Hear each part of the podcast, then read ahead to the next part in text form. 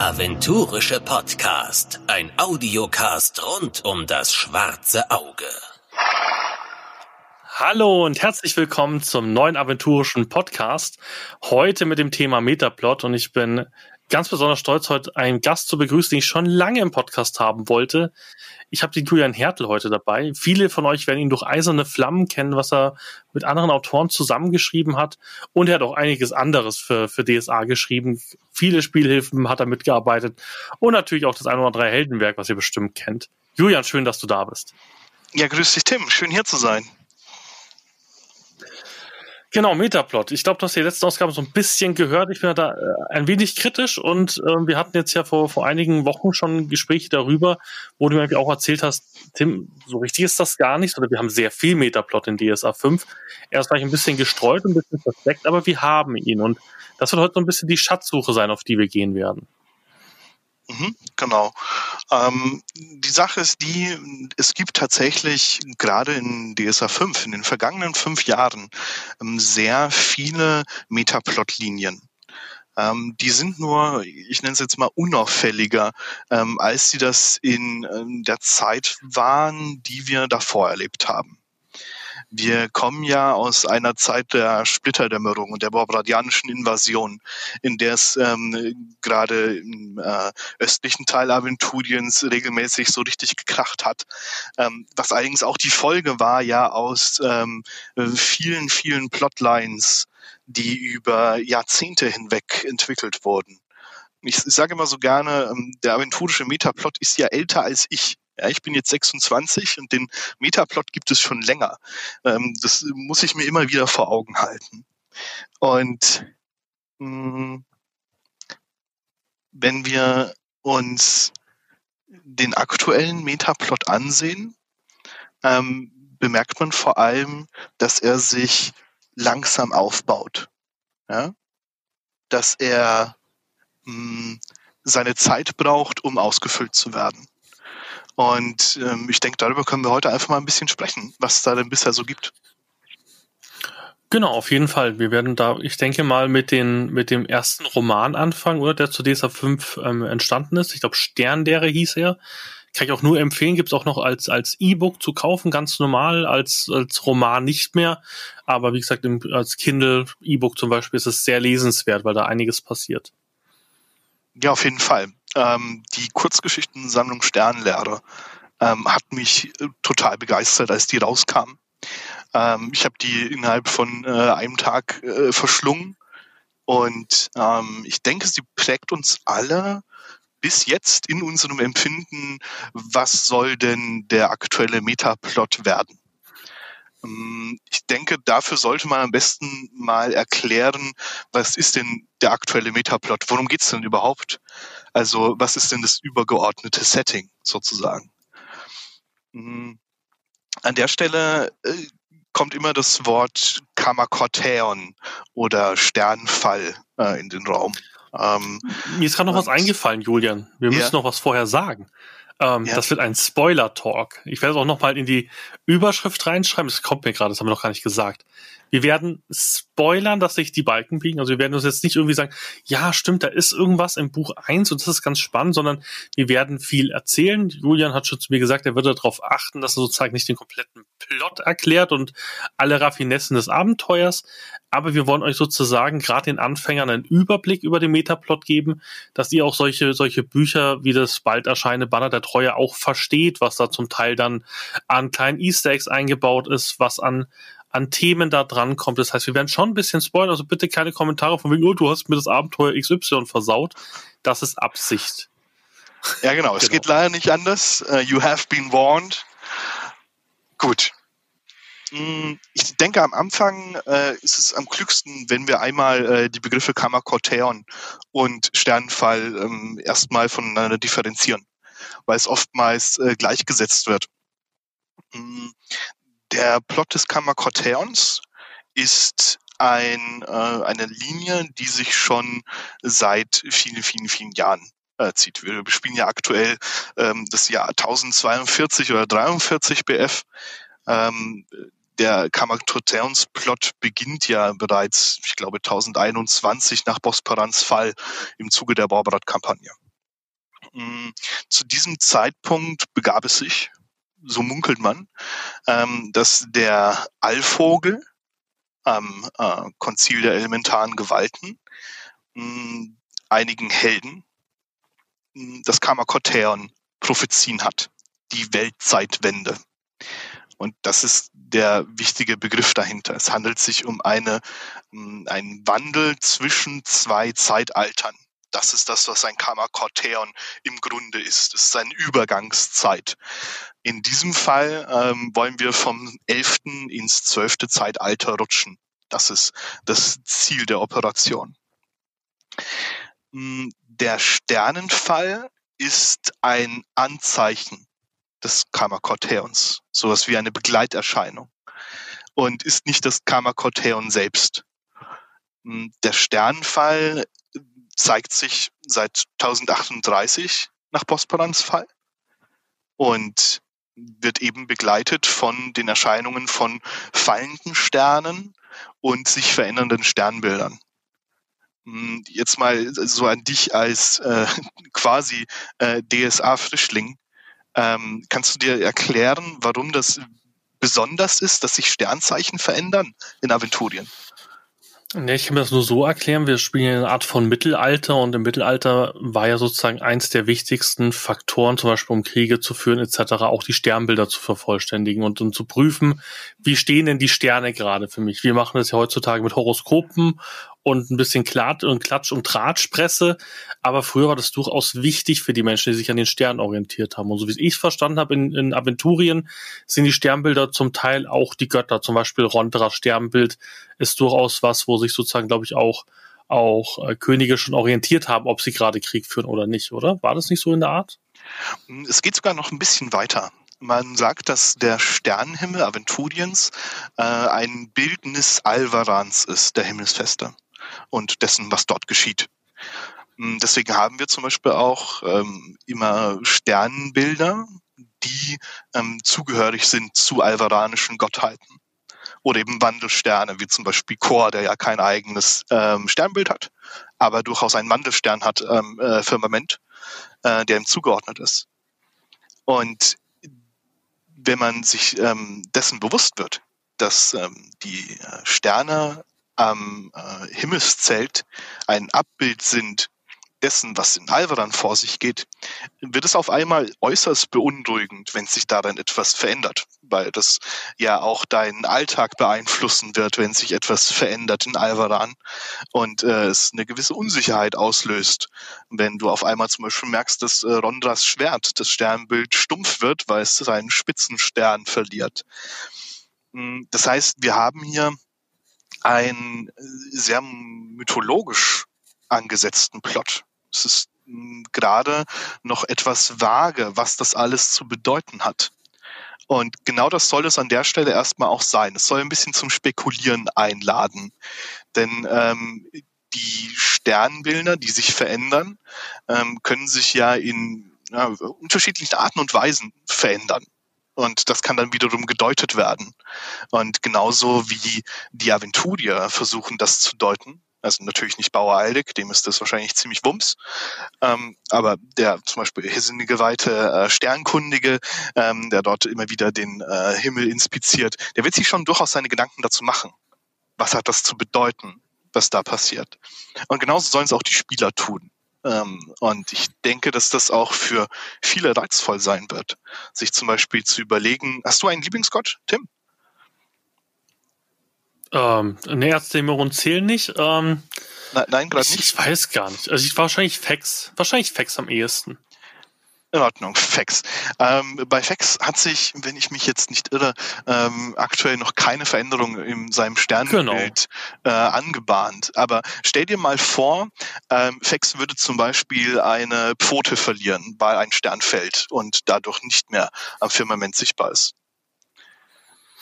Das wäre würde durchaus als Sexgeweihter schwierig, weil man ja sozusagen der, der Gott schwächelt.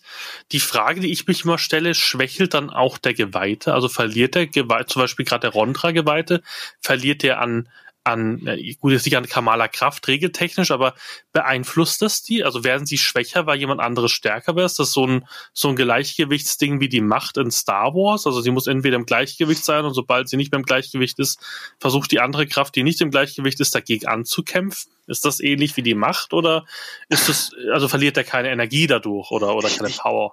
Ich, ich verstehe, was du meinst. Ähm, ich, ich würde das tatsächlich ein bisschen nach hinten schieben, das Thema, und ja, zwar das äh, Thema äh, Macht der Götter was durchaus mhm. ein interessanter Punkt ist. Mm, an, an der Stelle passiert erstmal eine Sache. Wenn du jetzt ähm, ein Textgeweihter bist und siehst, der Fuchs hat eine Pfote verloren, mm, dann wirst du dir erstmal Gedanken darüber machen, was kann das bedeuten. Jetzt hast du schon gesagt, vielleicht verliert er an Macht, vielleicht wurde ihm eine Pfote abgeschlagen, vielleicht ähm, geht gerade irgendjemand gegen ihn vor. Vielleicht ist das ein Bildnis dessen. Man könnte natürlich aber auch sagen, Fex verbirgt seine Pfote gerade, um listig in den Schatten etwas zu bewerkstelligen. Also das auch heißt, da ist die Interpretation möglich. Ganz richtig. Und das haben wir jetzt gerade hm, am ganzen Sternhimmel. Da passieren immer wieder verschiedene Dinge. Es gibt zum Beispiel das Sternbild der Schlange, also hier sind das Sternbild, mhm. ähm, das sich selbst in den ähm, Schwanz beißt und damit äh, mehr oder weniger ein Unendlichkeitszeichen, also kein Unendlichkeitszeichen, wie heißt es, äh, die sich in den Schlange beißende, äh, in den Schwanz beißende Schlange. Genau, ein Endlosknoten, ein äh, Orisbos oder so. Ähm, äh, das bietet dann natürlich auch Platz für Spekulation. Anders ist es jetzt gerade bei dem, was bei der Ronda-Kirche passiert ist, ähm, das Schwert, das seine Spitze verliert. Das ist tatsächlich sehr schwer als positives Zeichen deutbar. Da können wir genau, aber merkt dann, man ja auch zum genau ja. später, wenn wir zu gewissen Abenteuern kommen. Genau. Eine Frage hätte ich noch, Julian. Das Kammerkatheon, ja. Kammerkatheon ist aber noch nie passiert vorher in DSA. Ne? Wir waren immer ähm, immer im gleichen Zeitalter. Das heißt, man kann jetzt nicht irgendwie Spielerwissen aus DSA 2 sagen, ja, ja, Kammerkatheon, alter Hut, ja, da, da, da, da, da wird ein Gott ausgetauscht, dann ist wieder gut. Das gab es noch nie, oder? In, in, in, in DSA, das, was wir jetzt gerade also leben. In, in, der, in der Laufzeit von äh, Das Schwarze Auge gab es das noch nicht in der aventurischen Laufzeit natürlich zwischen den Zeitaltern. Ja, natürlich, klar. Ähm, ja. Aber die Spieler konnten das bisher noch nicht miterleben. Ich weiß, dass einige Spieler sagen, ach, Kamakotern ist ein alter Hut, weil das wissen wir schon seit äh, 1021 BF. Hm, die Sache ist allerdings die, dass es ein sehr langer Zeitraum sein kann, ein Kamakotern. Das heißt, es kann innerhalb von einem Jahr passieren, kann aber auch tausend Jahre anhalten. Das ist wahrscheinlich ähnlich wie bei Herr der Ringe, ne? Also mit den, mit, mit den, mit den Zeitaltern der Menschen und sowas. Das ist ja auch große Strecken gewesen, genau. wo sozusagen äh, Mittelerde komplett anders war ähm, wie sozusagen so das, das Mittelerde, was wir aus Herr der Ringe kennen. Das ist ja auch so, dass man dann genau. beim, beim Silmarion dann sozusagen lernt, ach, wie hatten das früher ausgeschaut, wo sozusagen noch die Maya rumgelaufen sind und so weiter. Mhm, okay, verstanden. Richtig, genau. Das heißt, äh, es gibt tatsächlich auch, es gab ein Zeitalter der Echsen und äh, gab auch ein äh, Zeitalter der Schratigen mm, und jetzt darum geht es im Endeffekt dann auch bei diesem Kamakorteon. Es geht darum, ähm, nicht nur, wer sitzt am Ende in Alvaran, was passiert dort, sondern es geht auch darum, hm, wer hat die Herrschaft über die Schöpfung, welche äh, Spezies. Hm, man sagt ja, dass ähm, äh, das elfte Zeitalter den Elfen und Zwergen gehörte wobei böse Zungen ähm, behaupten, dass es eigentlich bereits den Menschen gehört hätte und die, die Zeit der Menschen einfach schon vorbei wäre. Was natürlich die Menschen und die menschlichen Gelehrten sich nicht eingestehen wollen, verständlicherweise, ähm, wenn es wahr wäre, was wir nicht wissen. Das heißt aber, ähm, man könne sich Gedanken darüber machen, mit welchem ähm, Volk äh, müssen sich die Menschen streiten um die Vorherrschaft in diesem Zeitalter. Da kämen natürlich ein paar in Frage. Was denn zum Beispiel? Also wirklich die, die, die Echsenmenschen oder die Orks oder was, was würdest du da?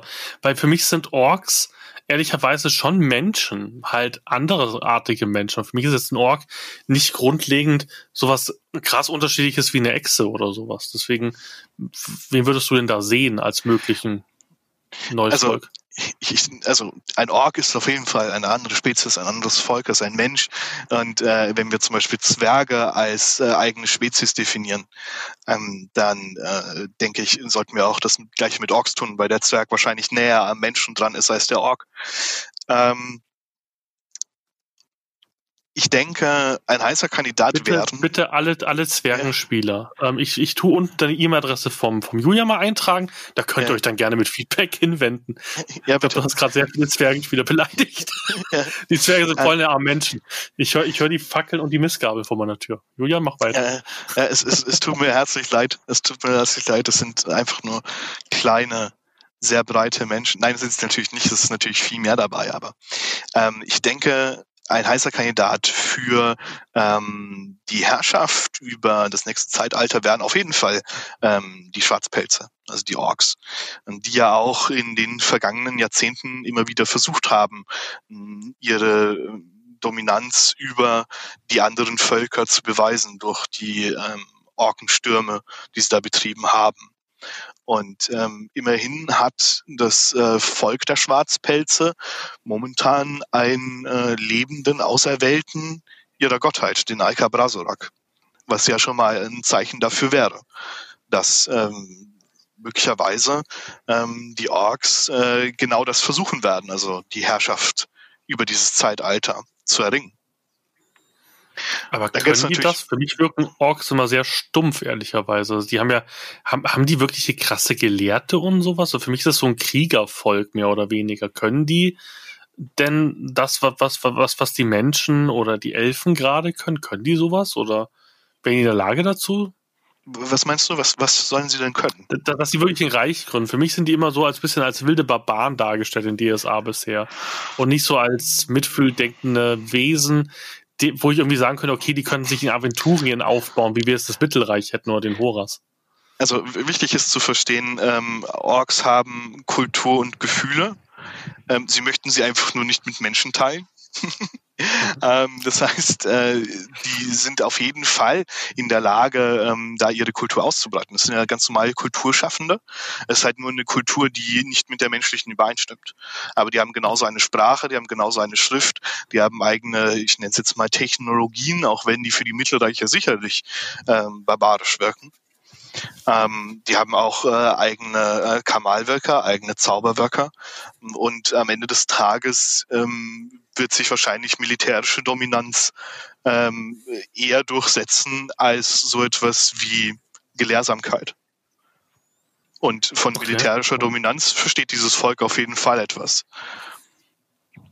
Gut, und die Magier sind ja in Aventurien jetzt nicht gerade so die Kämpfer, ne? Das sind ja Richtig, mehr genau. ein Gelehrtenvolk. Das heißt, wir haben ja wenig Kriegsmagier oder so. Wir haben die Andergast, wir haben äh, Schild und und und, und äh, die Stab und Schwert und Stab. Stab und Schild. Mhm. Schwert und Stab, Schwert und Stab. zu Gareth. Mhm. Genau. Und dann, was haben wir noch?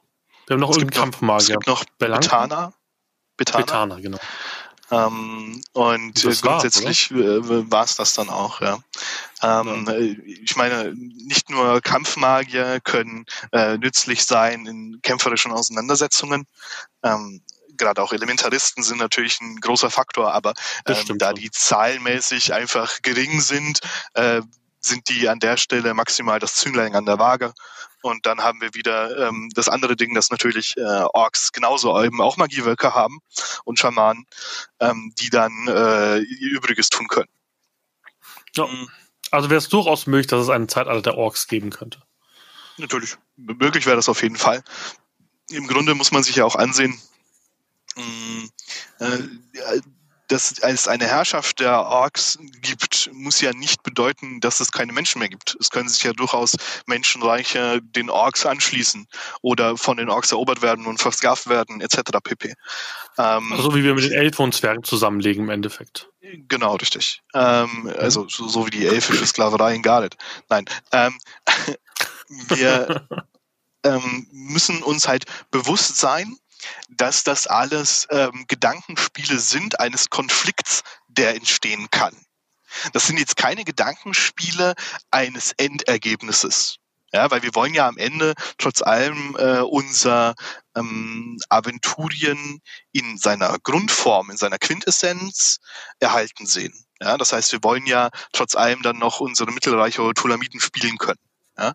Aber es geht um einen interessanten Konflikt, der daraus schwelen kann, wie zum Beispiel einen Krieg zwischen Orks und Menschen. Also als Beispiel. Ja. Hm, eine weitere Spezies, die ja erst auch erst kürzlich auf den Plan getreten ist, ähm, wären die äh, Nachtalben. Ähm, die ähm, tauchen Stimmt, ja. Ja schon äh, eigentlich sehr früh in der ähm, DSA-Lore auf ähm, und wurden, glaube ich, erstmals durch Bernhard Hennen äh, im Himmelsturm eingeführt, in der Filiasson-Saga damals. Wenn ich mich jetzt nicht vollständig irre, müsste das der erste Auftritt gewesen sein. Äh, ich kann mich noch äh, leibhaftig daran erinnern. Wir waren selbst äh, im Himmelsturm mit unserer Gruppe. Wir haben diese Kampagne gespielt und ähm, haben das quasi am eigenen Leib erfahren müssen, dass es Nachtalben gibt. Ähm, das ist eine Erfahrung, die mein Torwaler ab diesem Zeitpunkt bis in die Kurmwüste einfach nur nachts wach gehalten hat. Dass es ein Volk gibt unter dem Eismeer. Ähm, das war schrecklich. Und umso schrecklicher ist es, dass jetzt äh, in Klingen der Nacht ja, äh, das ich glaube 2016 rauskam oder schon 2015, ich bin mir gerade nicht mehr sicher. War auf jeden Fall das, das die erste größere Kampagne, glaube ich, ne? Oder Kampagne, also, also dickes der größere, Band, dickes Hardcover. Der größere Abenteuerband, genau. Ähm, genau. In dem die äh, Nachtalben ja Fuß gefasst haben in äh, Nordaventurien an Land. Mm, und damit und zwar ziemlich heftig. Ja. ja, richtig, genau. Und damit sind die, die waren ja richtig krass von den Spielwerten, ja. genau. Genau. Ähm, das wäre eine Möglichkeit. Es was, was natürlich sind Nachtalben für dich? Also was, was ist das Vampir? Ist das Vampirelfen oder wie würdest du die, weil für mich sahen die so ein bisschen wie Vampirelfen aus. okay, ähm, also Nachtalben sind die Ergebnisse von äh, chimerologischen Experimenten der ähm, Padona. Padona ist ja ein Begriff. Also sowas wie Urukais, ja genau. Äh, ja, es ist sowas wie elfische Uruk-Heiß, könnte man vielleicht sagen, ne, wenn man den äh, Vergleich jetzt ziehen will. Ähm, die Nachtalben sind sogenannte Daimonide. Daimonide kommen heraus, wenn du ein Lebewesen mit einem Dämon verschmilzt, sozusagen. Ja? Okay. Ähm, und die dann mehr oder weniger züchtest. Ja, das heißt, ähm, Padona hat sich ihre perfekten Elfen herangezüchtet, ihr perfektes Elfenvolk in ihren Augen. Mm, das hast du auch in der äh, nachtalbischen Kultur dann quasi, äh, ist das verankert, dass äh, man sich durchaus dann eben auf Blutlinien beruft, die auf Dämonen zurückführen. Aber Und, wie läuft das dann? Können die sich dann gar nicht vermehren? Also können die nur erschaffen werden oder können die sich auch so vermehren? Ähm, jetzt muss ich ganz kurz überlegen. Ich, also es gibt mehrere Generationen ähm, die quasi, also ich spreche von Schaffungsgenerationen, also mhm. sowas wie der Mark I Anzug und der Mark II Anzug ja. von Iron Man, ja, so ungefähr, ähm, gab es das auch äh, bei den Nachtalben, das heißt, Padona hat erstmal Nachtalben erschaffen, hat dann nochmal welche erschaffen und so weiter und die funktionieren jeweils biologisch auch anders. Also es gibt zum Beispiel Nachtalben, die sind äh, sehr empfindlich gegenüber Sonnenlicht. Es gibt auch welche, die sind nicht empfindlich gegenüber Sonnenlicht. Ähm, und mhm. ich, ich bin mir gerade nicht sicher, ich glaube aber einer davon kann sich auch ganz normal fortpflanzen untereinander ähm, und okay. muss nicht mehr in äh, irgendwelchen ähm, Ritualen hergestellt werden. Wenn nicht sogar alle. Ich bin mir da gerade tatsächlich nicht mehr sicher. Auf jeden Fall ist es ist irgendwie möglich. Ne? Ähm, und das heißt, du hast im Endeffekt, ähm, es sind keine Vampire, ja, sondern es sind mhm. ähm, Elfen, äh, wenn du so willst, mit einem Teil Dämonenblut. Ja? Mhm. Einfach ähm, korrumpiert, so wie die Orks in, in, World of Warcraft im Endeffekt, die vom Dämonenblut getrunken haben. So ungefähr kann man sich das vorstellen. Sie sind einfach auf, aufgepowerte ja, so, Elfen im Endeffekt. So ein bisschen, vielleicht so ein bisschen wie, ähm, äh, wie die, ähm, wie die Illidadi, wenn du den Warcraft-Vergleich äh, ziehen willst. Mhm. Ja? Okay. Ähm, und ja, genau. Das heißt, wir haben die Nachtalben, äh, die eindeutig ein äh, technologisch hervorragendes Volk sind, die ähm, äh, Zugriff haben auf Endurium und Endurium-Rüstungen. Äh, das heißt, aus einem höchst magischen und äh, wertvollen und vor allem sehr harten Metall, äh, in dem man auch zaubern kann. Das heißt, du hast ja mit den Nachtalben tatsächlich Vollzauberer in Vollplatte. Ähm, und hast ein äh, Volk, das vor allem äh, eine Sache tut, und zwar ähm, äh, finsteren Mächten dient. Das ist ja grundsätzlich auch ein, ähm, ein wichtiger, mh, mm, ein wichtiger Mechanismus dahinter. Ähm, denn ein Volk, das äh, entweder Pardona oder dem Namenlosen dient, äh, hat ja weniger mh, moralische Hemmungen, irgendetwas zu tun, um das Ziel zu erreichen. Ja? Wie zum Beispiel eben die Herrschaft über ein Zeitalter.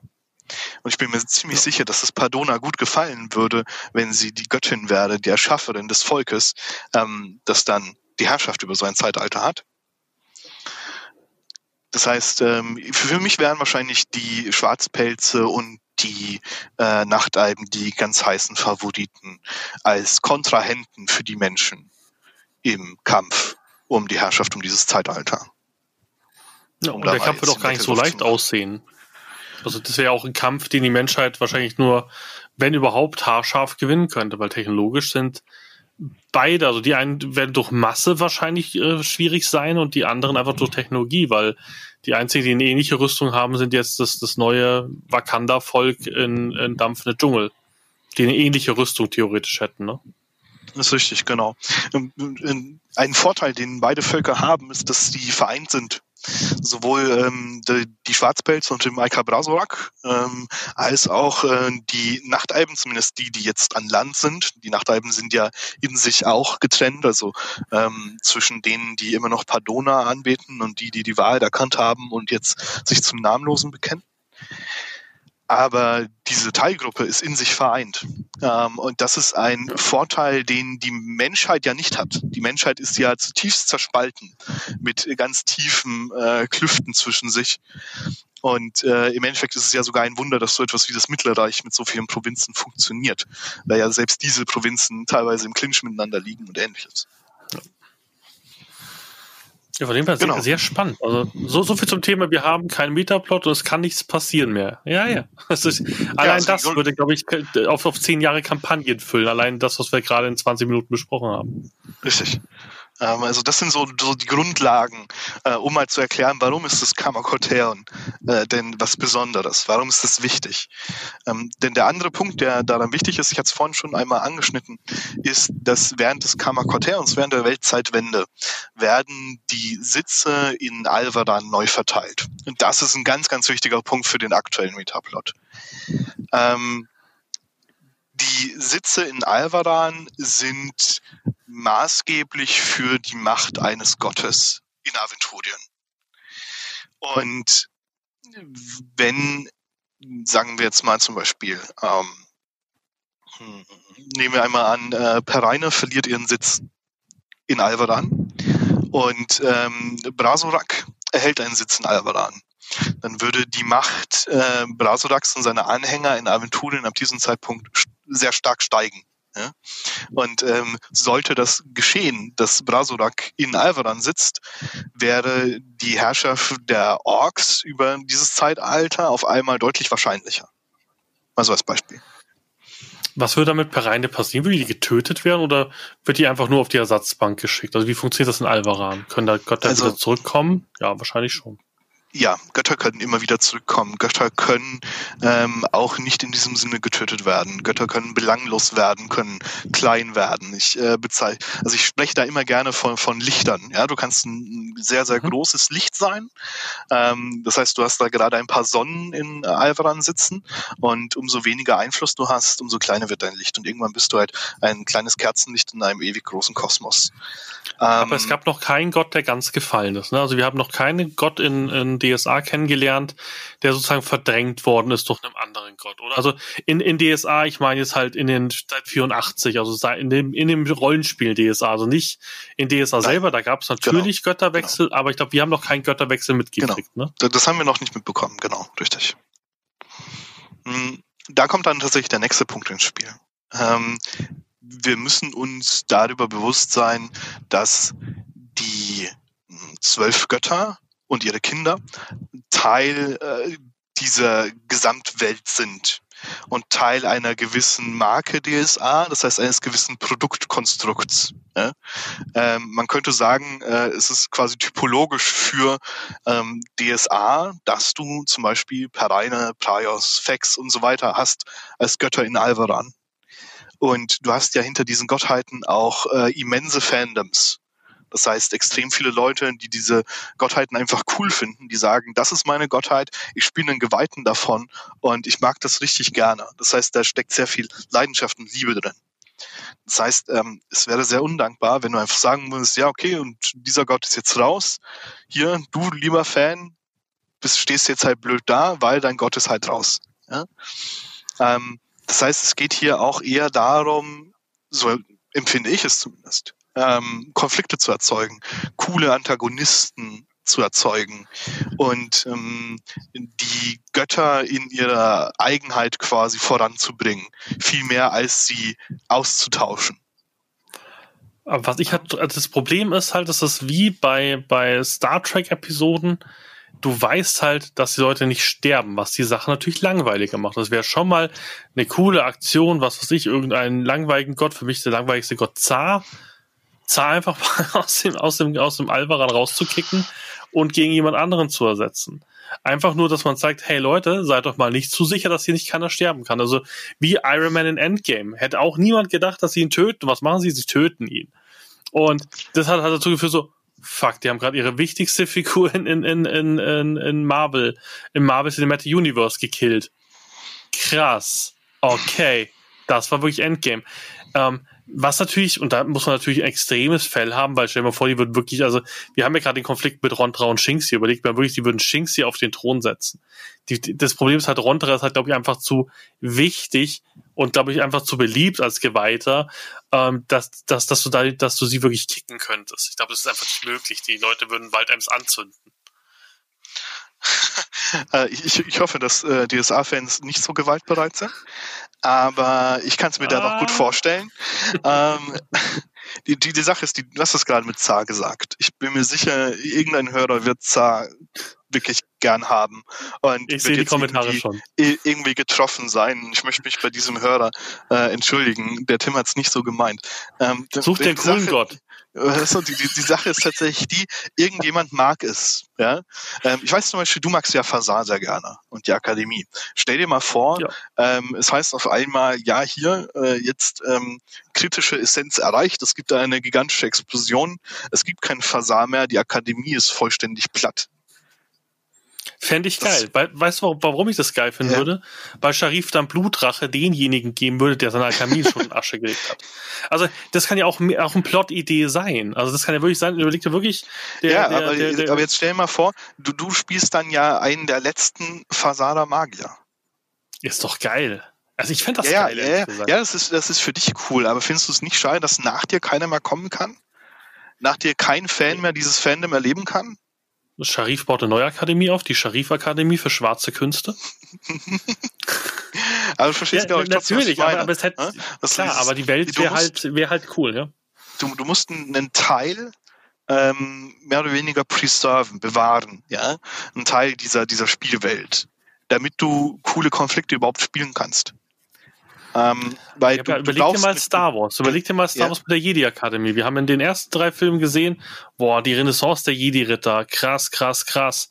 Dann wurden sie vollständig vernichtet dann ging es über, wir sprechen jetzt nicht, es gibt nur sechs Filme von Star Wars, das möchte ich nochmal äh, bestätigt haben. Sechs Filme, keine neun. Und genau. in, den, in den anderen sechs hast du gesehen, wie cool es war, dass sie wieder was aufgebaut haben. Und danach war Hoffnung und sowas. Das wäre doch auch cool, das so ein bisschen reinzubringen, weil Rontra muss ja nicht getötet werden. Kann nicht Rontra einfach ihren Sitz verlieren? Und sozusagen, äh, dass wir sie im Kampf unterstützen, sozusagen Shinxi wieder vom Thron runterzustoßen, wäre das nicht auch eine Plot? Plot aber, aber wann, oder geht das wann kannst, wann kannst du ihn denn wieder runterstoßen? Am Ende des Zeitalters. Das heißt in so 10.000 so, ich Jahren. gar nicht zwischendrin. Nein, nein, ah. es geht ja, es geht jetzt explizit um das Karma Corter und nur da ist es ja möglich. Das ist ja der Punkt. Scheiße, Deswegen ist es doch viel interessanter, jetzt einfach, ne, jetzt einfach äh, im Endeffekt den Plot so aufzubauen, dass du sagst, okay, jetzt gerade, das ist ja auch der Plot, den wir jetzt aktuell erleben, ähm, Rondra strauchelt in ihrer Macht, Rondra knickt so ein bisschen ein, es geht der Kirche nicht gut, anscheinend geht's der Gottheit auch nicht gut, wenn man den Sternen glauben mag. Und das ist ja genau dieser Punkt, von dem du gerade sprichst. Jetzt gerade ist es an der Zeit aufzustehen und dieser Gottheit zu helfen, als treuer Gläubiger für sie einzustehen, um das Schlimmste zu verhindern. Ne? Das heißt, genau das passiert ja jetzt gerade, mehr oder weniger. Ähm, ja. Und mh, mm, ich, also ich will damit nur sagen, ähm, das Tolle daran ist nicht, sich das Ziel auszumalen, sondern das Tolle daran ist, sich den Weg auszumalen. Ja, ähm, weil äh, ich will jetzt nicht spekulieren darauf, ja, okay, wie würde denn jetzt die Welt aussehen unter einer orkischen Herrschaft? Weil das mich erstens nicht interessiert und zweitens für den Plot erstmal irrelevant ist. Weil es geht ja in ähm, einem Plot, der vor allem auch in Abenteuern gespielt wird, geht es ja darum, dass ähm, mehr oder weniger ähm, die Helden aus ihrer Position die andere Position mehr oder weniger vermeiden, ja, also verhindern in dem Sinne. Das heißt, wenn du jetzt zum Beispiel einen Mittelreicher spielst, ja, dann willst du doch mit allen Mitteln verhindern, dass der Orkensturm der Orks erfolgreich ist, sondern du willst das Mittelreich verteidigen. Ja, ja natürlich, ähm, genau. Und das ist ja auch eine ganz klassische mh, hm, Erzählstruktur, die du ja auch schon äh, in alten Märchen hast und so weiter, so ein bisschen die Heldenreise. Ja? Das heißt, du äh, bist ein Held, du kommst im Endeffekt ähm, äh, so ein bisschen äh, wie ein äh, gewaschener Pudel zu deiner Aufgabe.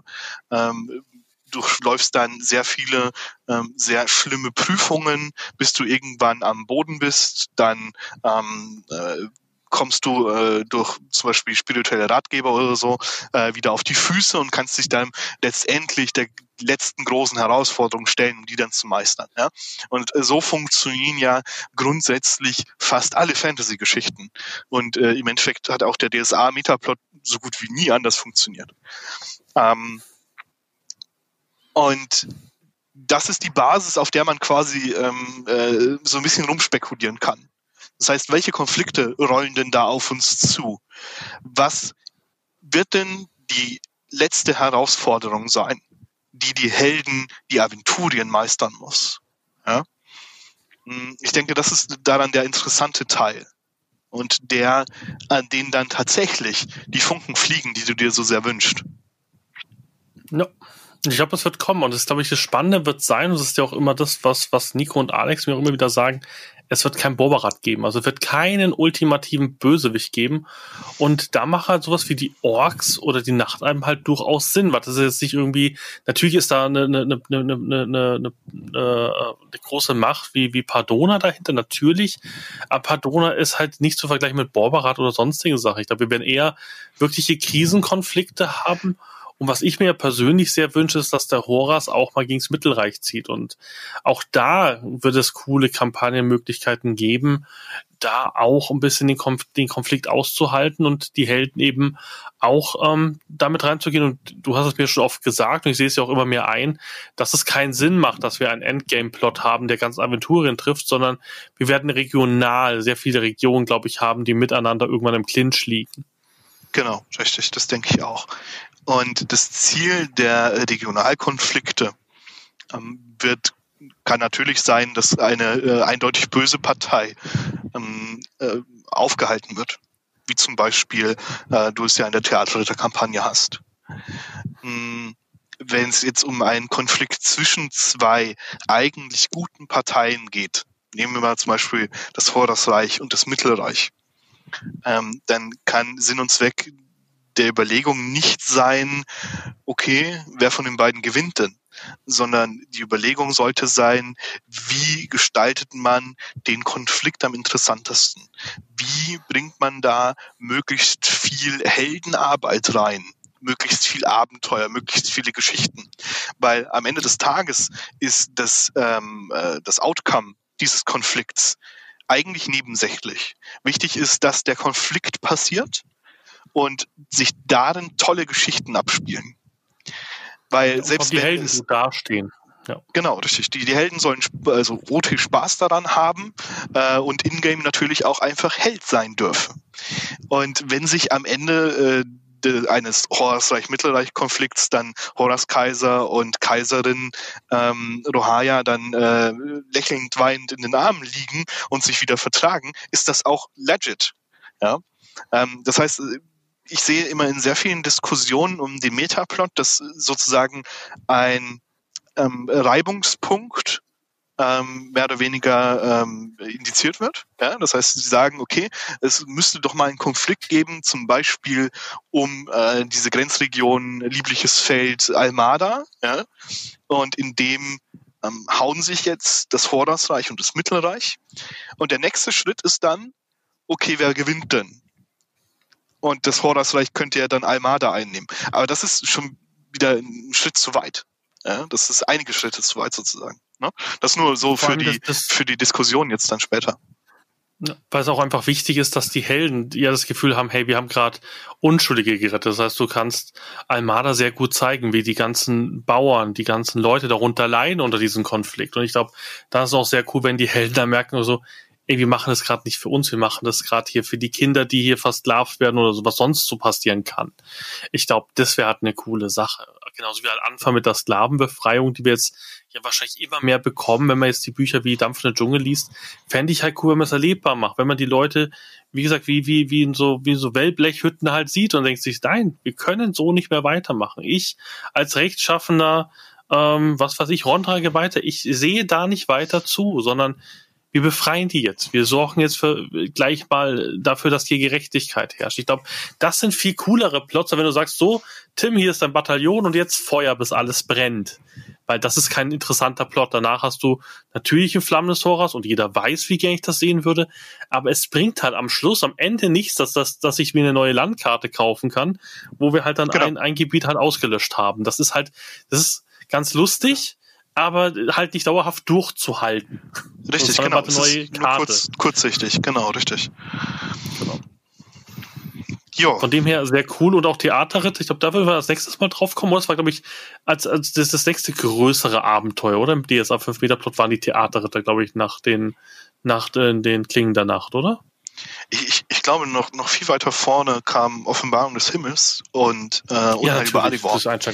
Ähm, in, insofern würde würd ich sagen, fangen wir doch da einfach mal an. Natürlich. Ähm, Offenbarung des Himmels äh, hat gleich mal sehr heiß gestartet.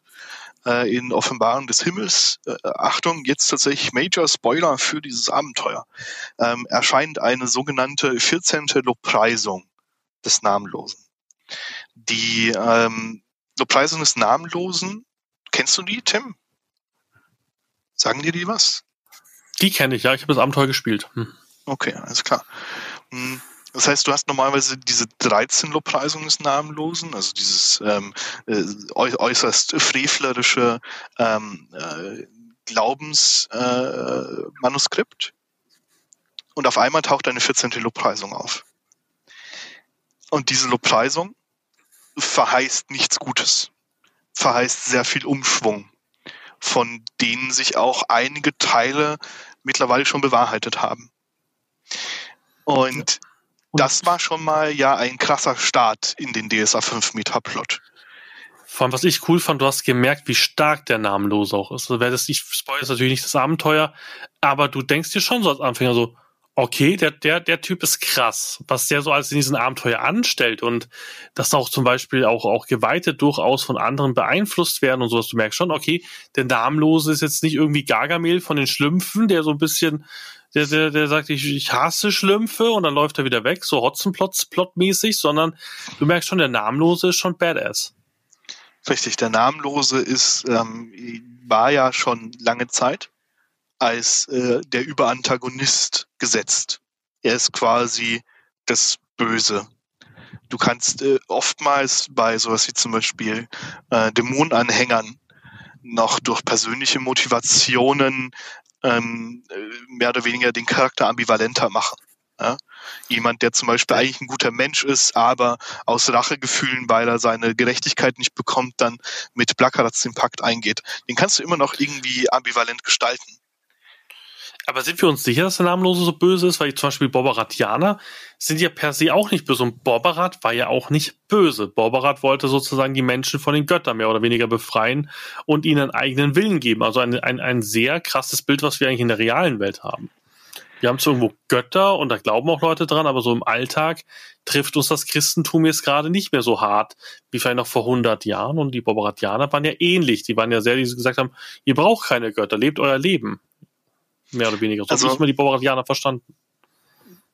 Das ist vollkommen, äh, also grundsätzlich erstmal richtig.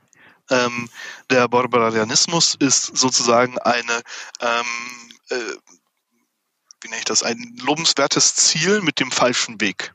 Ja, weil der mhm. Weg über ähm, eben äh, Gewalt, Dämonenbeschwörung, Intrigen und so weiter führt. Ähm, aber gr grundsätzlich äh, sind die Intentionen ähm, dahinter äh, erstmal keine, ähm, äh, die man als OT verwerflich sehen sollte. Ähm, mhm. Während es natürlich ein Aventurier ganz anders sehen sollte sag ich Natürlich. Mal. Weil da ist es natürlich schändlich Rütteln an den Grundfesten Alvarans. Ähm, Na klar. Es gibt ja sowas wie eine göttliche Ordnung und all das. Was ich meine ist, genau. ähm, auch so einen Charakter kannst du ambivalenter darstellen. Mhm. Äh, und sagen, der hat tatsächlich menschliche Motivationen dahinter, die ähm, ihn als guten Menschen auszeichnen können. Ja, weil auch ein ähm, Paktierer kann etwas Gutes tun mit seinem Paktgeschenk.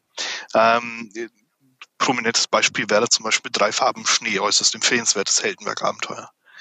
Mhm. Hm, wenn du dir eigentlich den Namenlosen ansiehst, wenn du dich dem Namenlosen verdingst, dann bist du ein Agent des Bösen.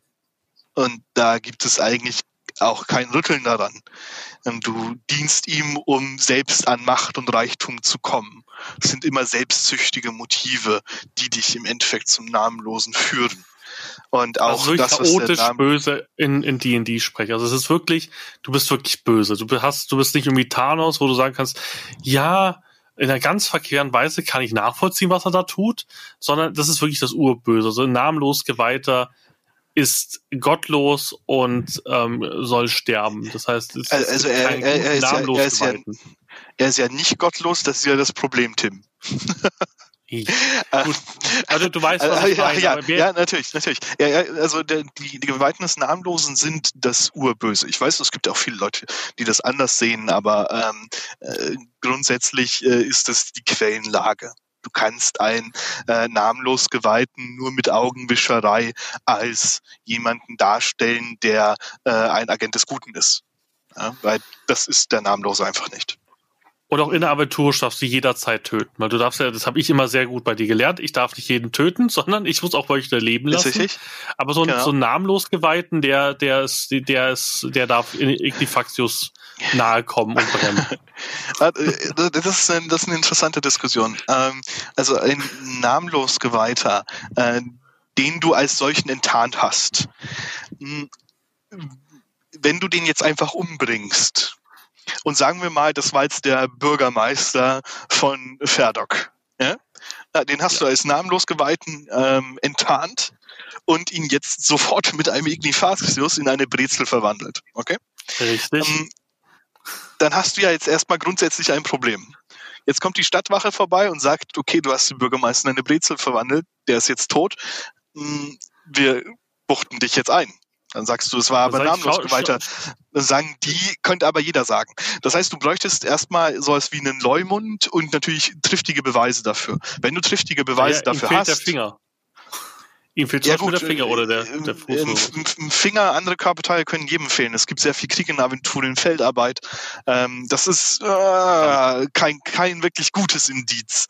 Ähm, aber wenn du zum Beispiel äh, in seinem Hinterzimmer ja, einen Schrein entdeckt hast mit einer namenlosen Statue und Glaubensschriften und so weiter und vielleicht sogar noch einen Briefverkehr von ihm, der das irgendwie äh, belegt. Ja?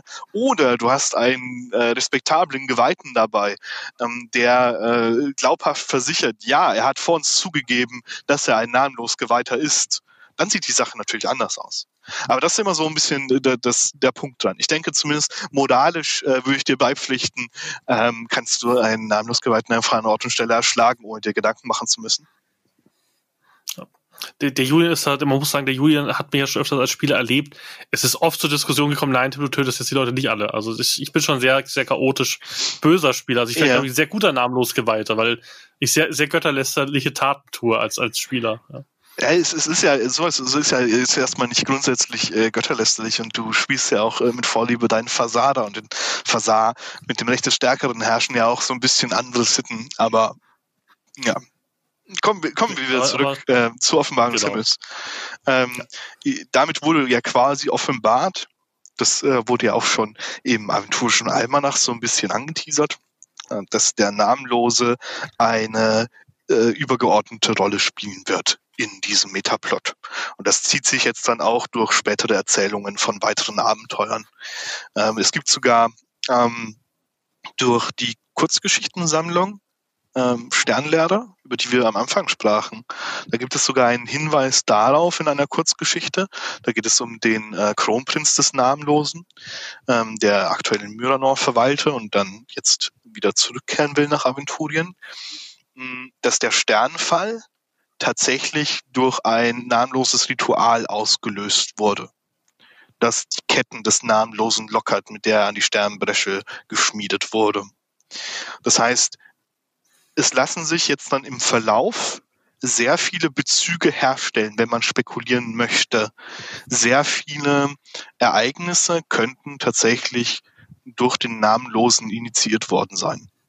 Hm, eben als mehr oder weniger kosmologische Intrige wenn man so will.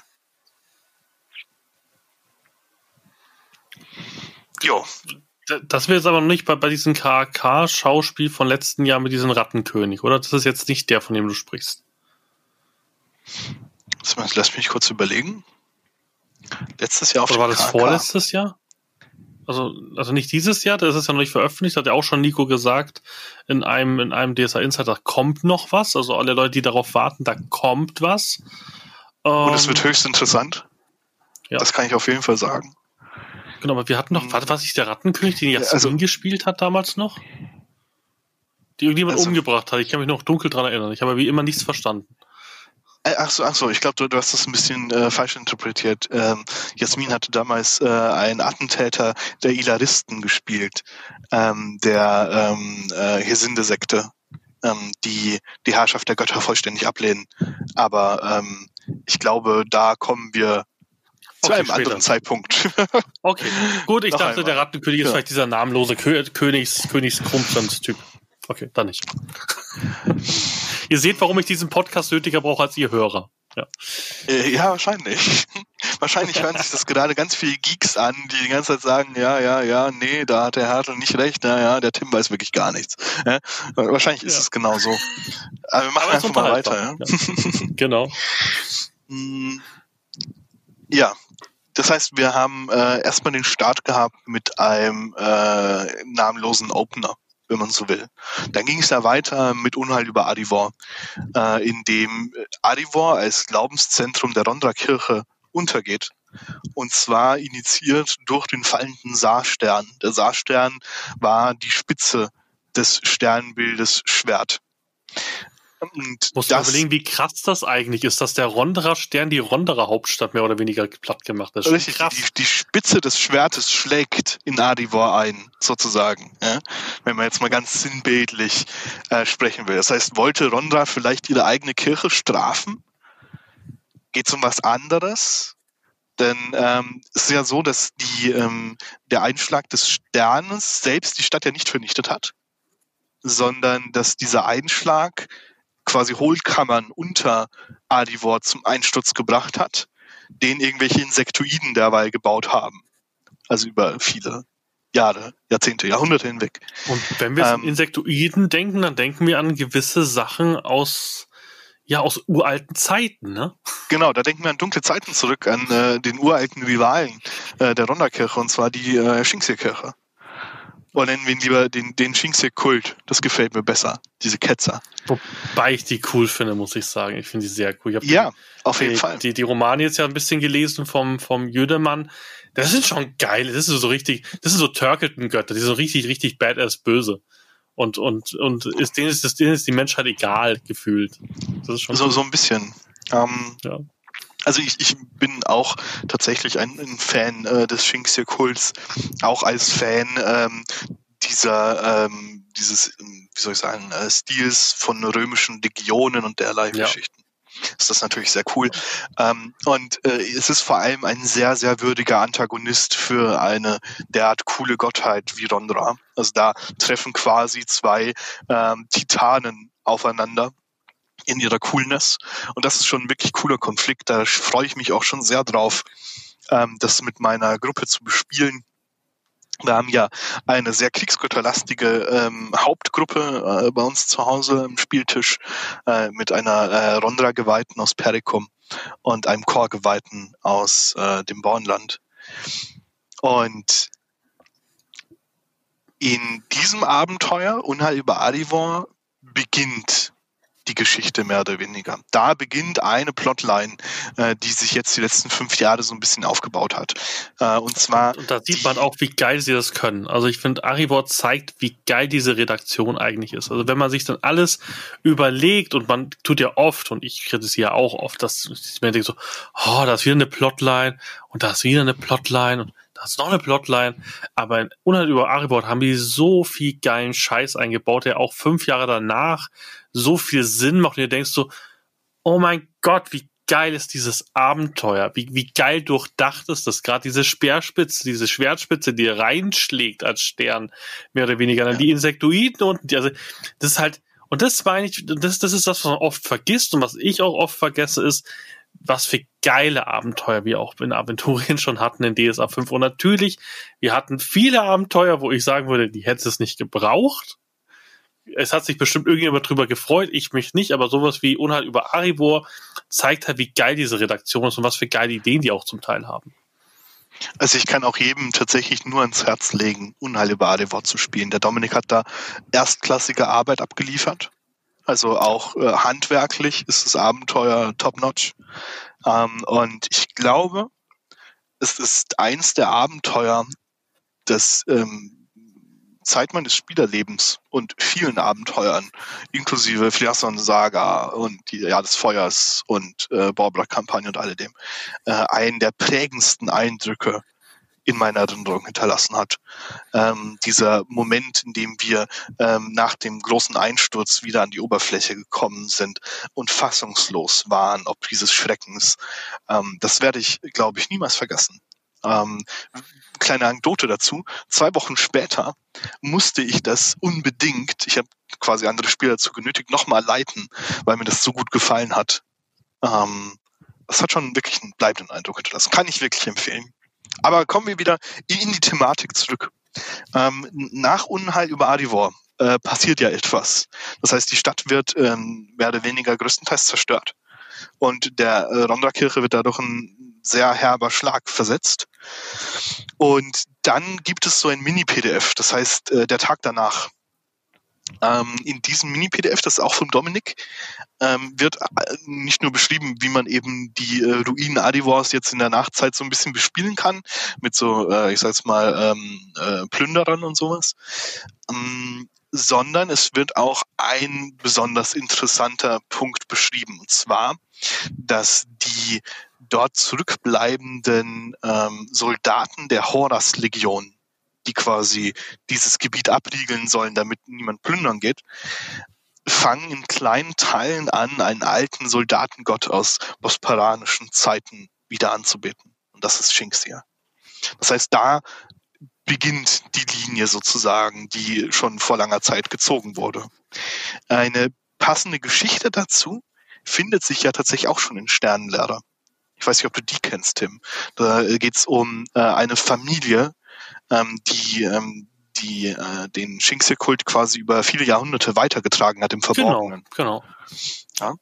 Und ähm, so ist das anscheinend alles entstanden. Das heißt, ähm, die Anhänger Shinxias waren sehr tapfer und haben den Kult im Verborgenen immer weitergegeben, äh, quasi mitvererbt, bis er jetzt wieder ans Tageslicht treten kann. Hat ja. mich so ein bisschen an Yu-Gi-Oh! und die Millenniums-Artefakte erinnert, die so, die so Jahr, jahrhundertelang weitergegeben werden und dann kommt da irgendwas. Also deswegen, und das, das ist zum Beispiel. Ja. Ja, du solltest diesen Vergleich einfach nie wieder ziehen. Ich finde ich finde ihn ganz, ganz furchtbar.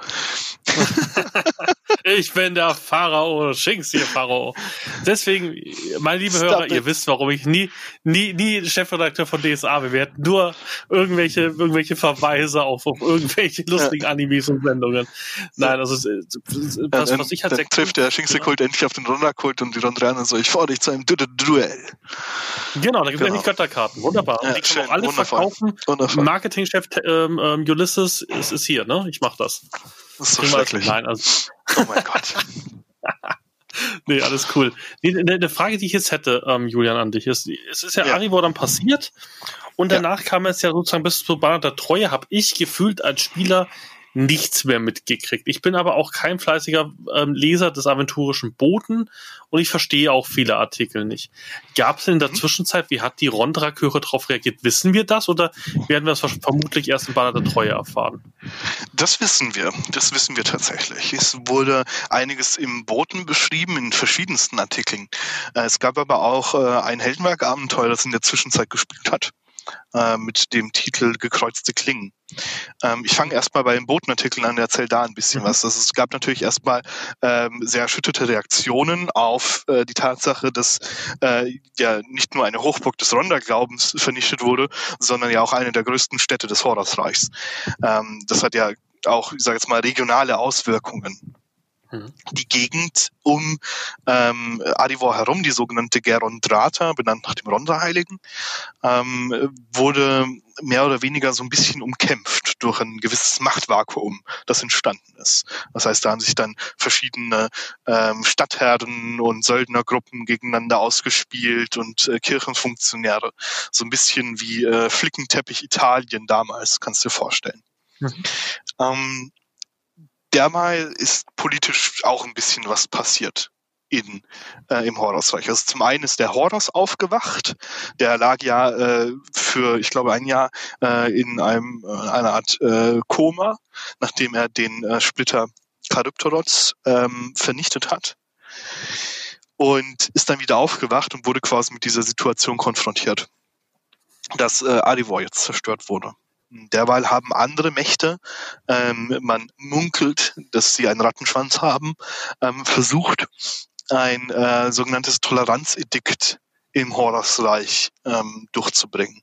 Das heißt, es geht um einen Gesetzesentwurf mehr oder weniger. Dieses Toleranzedikt besagt, dass auch ähm, Gottheiten, die nicht Teil des Silem Horus-Edikts sind, in dem Horusreich Tempel bauen dürfen. Ähm, wenn ich mich jetzt nicht vollständig irre. Das geht auf jeden Fall um die äh, Ausweitung der Rechte von Andersgläubigen. Das Silem Horus Edikt ist ja das, worauf der Zwölfgötterglauben basiert. Die Silem Horus, damals Horus Kaiser im Bosporanischen Reich noch, äh, hat sich, ähm, haben sich alvaranische Mächte offenbart und ihm sozusagen die ähm, äh, Richtigkeit und Wahrheit der zwölf Götter offenbart. Das heißt, diesem Horas wurde gesagt, hier schaut, das sind die Sitze in Alvaran. Das heißt, es gibt Praos, Rondra und so weiter. Und äh, das wurde zu einem Gesetz. Das sind die wahren Götter. Alle anderen sind Götzen.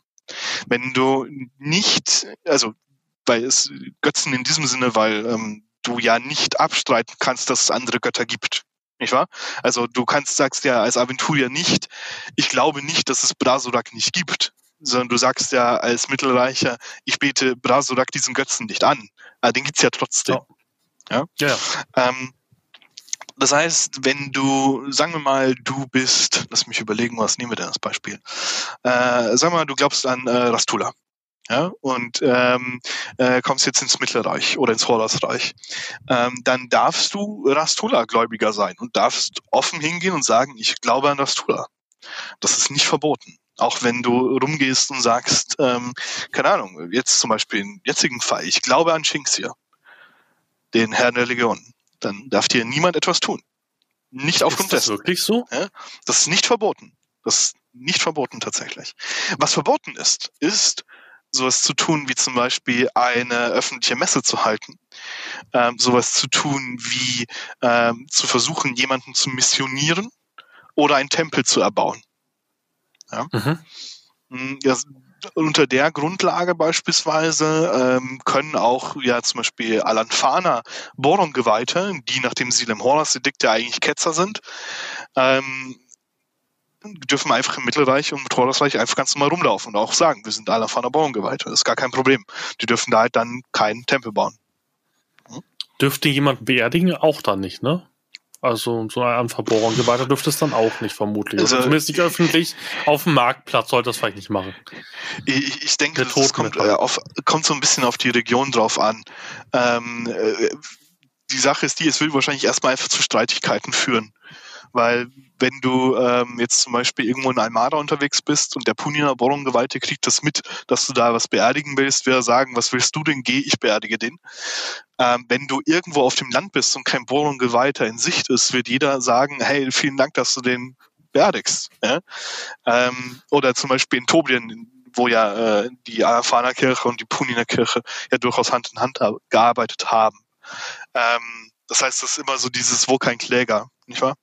Okay. Ähm, das heißt aber, dass das Toleranzedikt hätte quasi einen Teil des Dilem Horus Edikts ausgehebelt im Horusreich.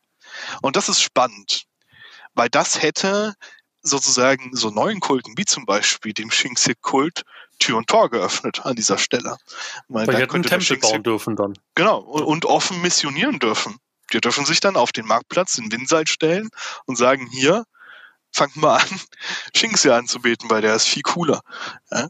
Ähm, er hat goldene Rüstungen, ja. Würde, würde ich kaufen. genau. Würde ich kaufen.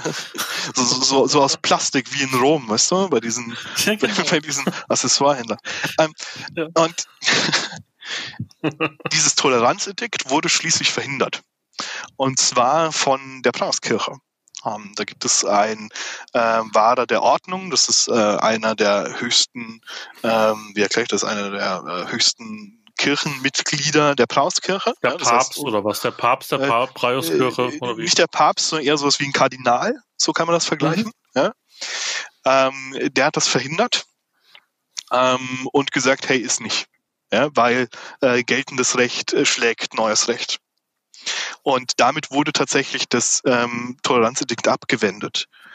Ähm, interessant ist, dass einer, eine der großen Unterstützerinnen ähm, dieses Toleranzedikts tatsächlich äh, wohl mit dem Namenlosen im Bunde steht. Das heißt, wahrscheinlich war dieses Toleranzedikt auch so eine Form einer Intrige, aber das nur am Rande. Da kommen wir wieder äh, zu diesem Thema, dass der Namenlose irgendwie überall so ein bisschen seine Finger im Spiel hat. Das heißt, könnte ähm, der Namenlose denn mit Shinx ja. zusammenarbeiten oder, oder würde Shinx sagen, nee, mit, mit die Abschaum arbeite ich nicht oder so? Um, ähm. oder sind die so verzweifelt, diese Nicht-Alvaran-Götter, die nicht auf Alvaran sitzen, dass sie sagen würden, okay, wir geben auch einen Bund mit dem Teufel ein? Wer weiß. Wer weiß, wer kann schon in die Köpfe der Unsterblichen blicken? Ähm, ich würde mal sagen, mh, hm, der Namenlose hat es ja an sich, dass er durchaus manipulativ ist. Also könnte er möglicherweise manche Götter um den Finger wickeln mit Machtversprechungen. Halt sowas wie zum Beispiel, hey, pass auf, hilf mir äh, selbst nach Alvaran zu kommen, dann bekommst du dort auch einen Platz. Ja, das könnte natürlich passieren.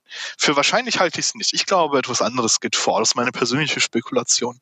Mhm. Ich glaube, dass der Namenlose diese Götterkonflikte, die jetzt auftreten, befeuert.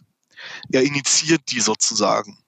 Er bringt die, also wie soll ich sagen, er haucht ihnen immer wieder Leben ein. Weil dadurch, dass, ähm, also am Ende des Tages muss man sich ja immer fragen, bei allem, was passiert, wer profitiert denn davon?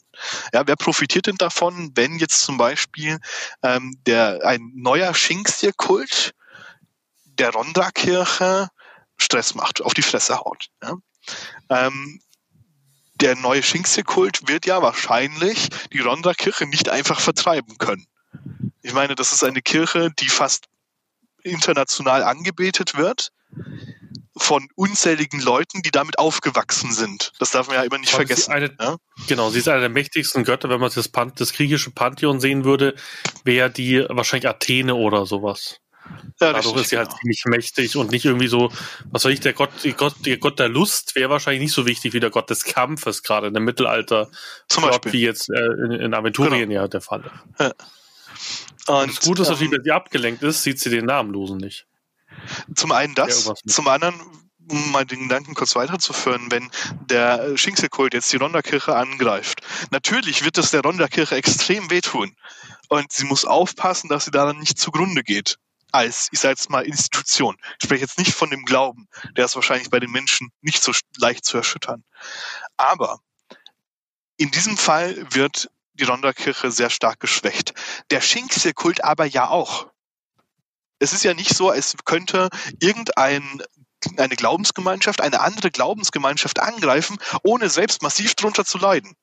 Das ist ja genauso, ja, wenn du jetzt, ähm, sag mal, du hast, äh, sag mal einfach mal, ähm, Sharif hat jetzt eine Armee von 50 Soldaten, ja, und ich habe eine Armee von 20 Soldaten. Ähm, natürlich wirst du wahrscheinlich mit Sharifs Armee meine Armee besiegen. Aber du wirst am Ende nicht mehr 50 Soldaten haben. Das ist ziemlich mhm. unwahrscheinlich. Und das heißt, am Ende des Tages hast du einfach ganz viele Geschwächte und Sterbliche.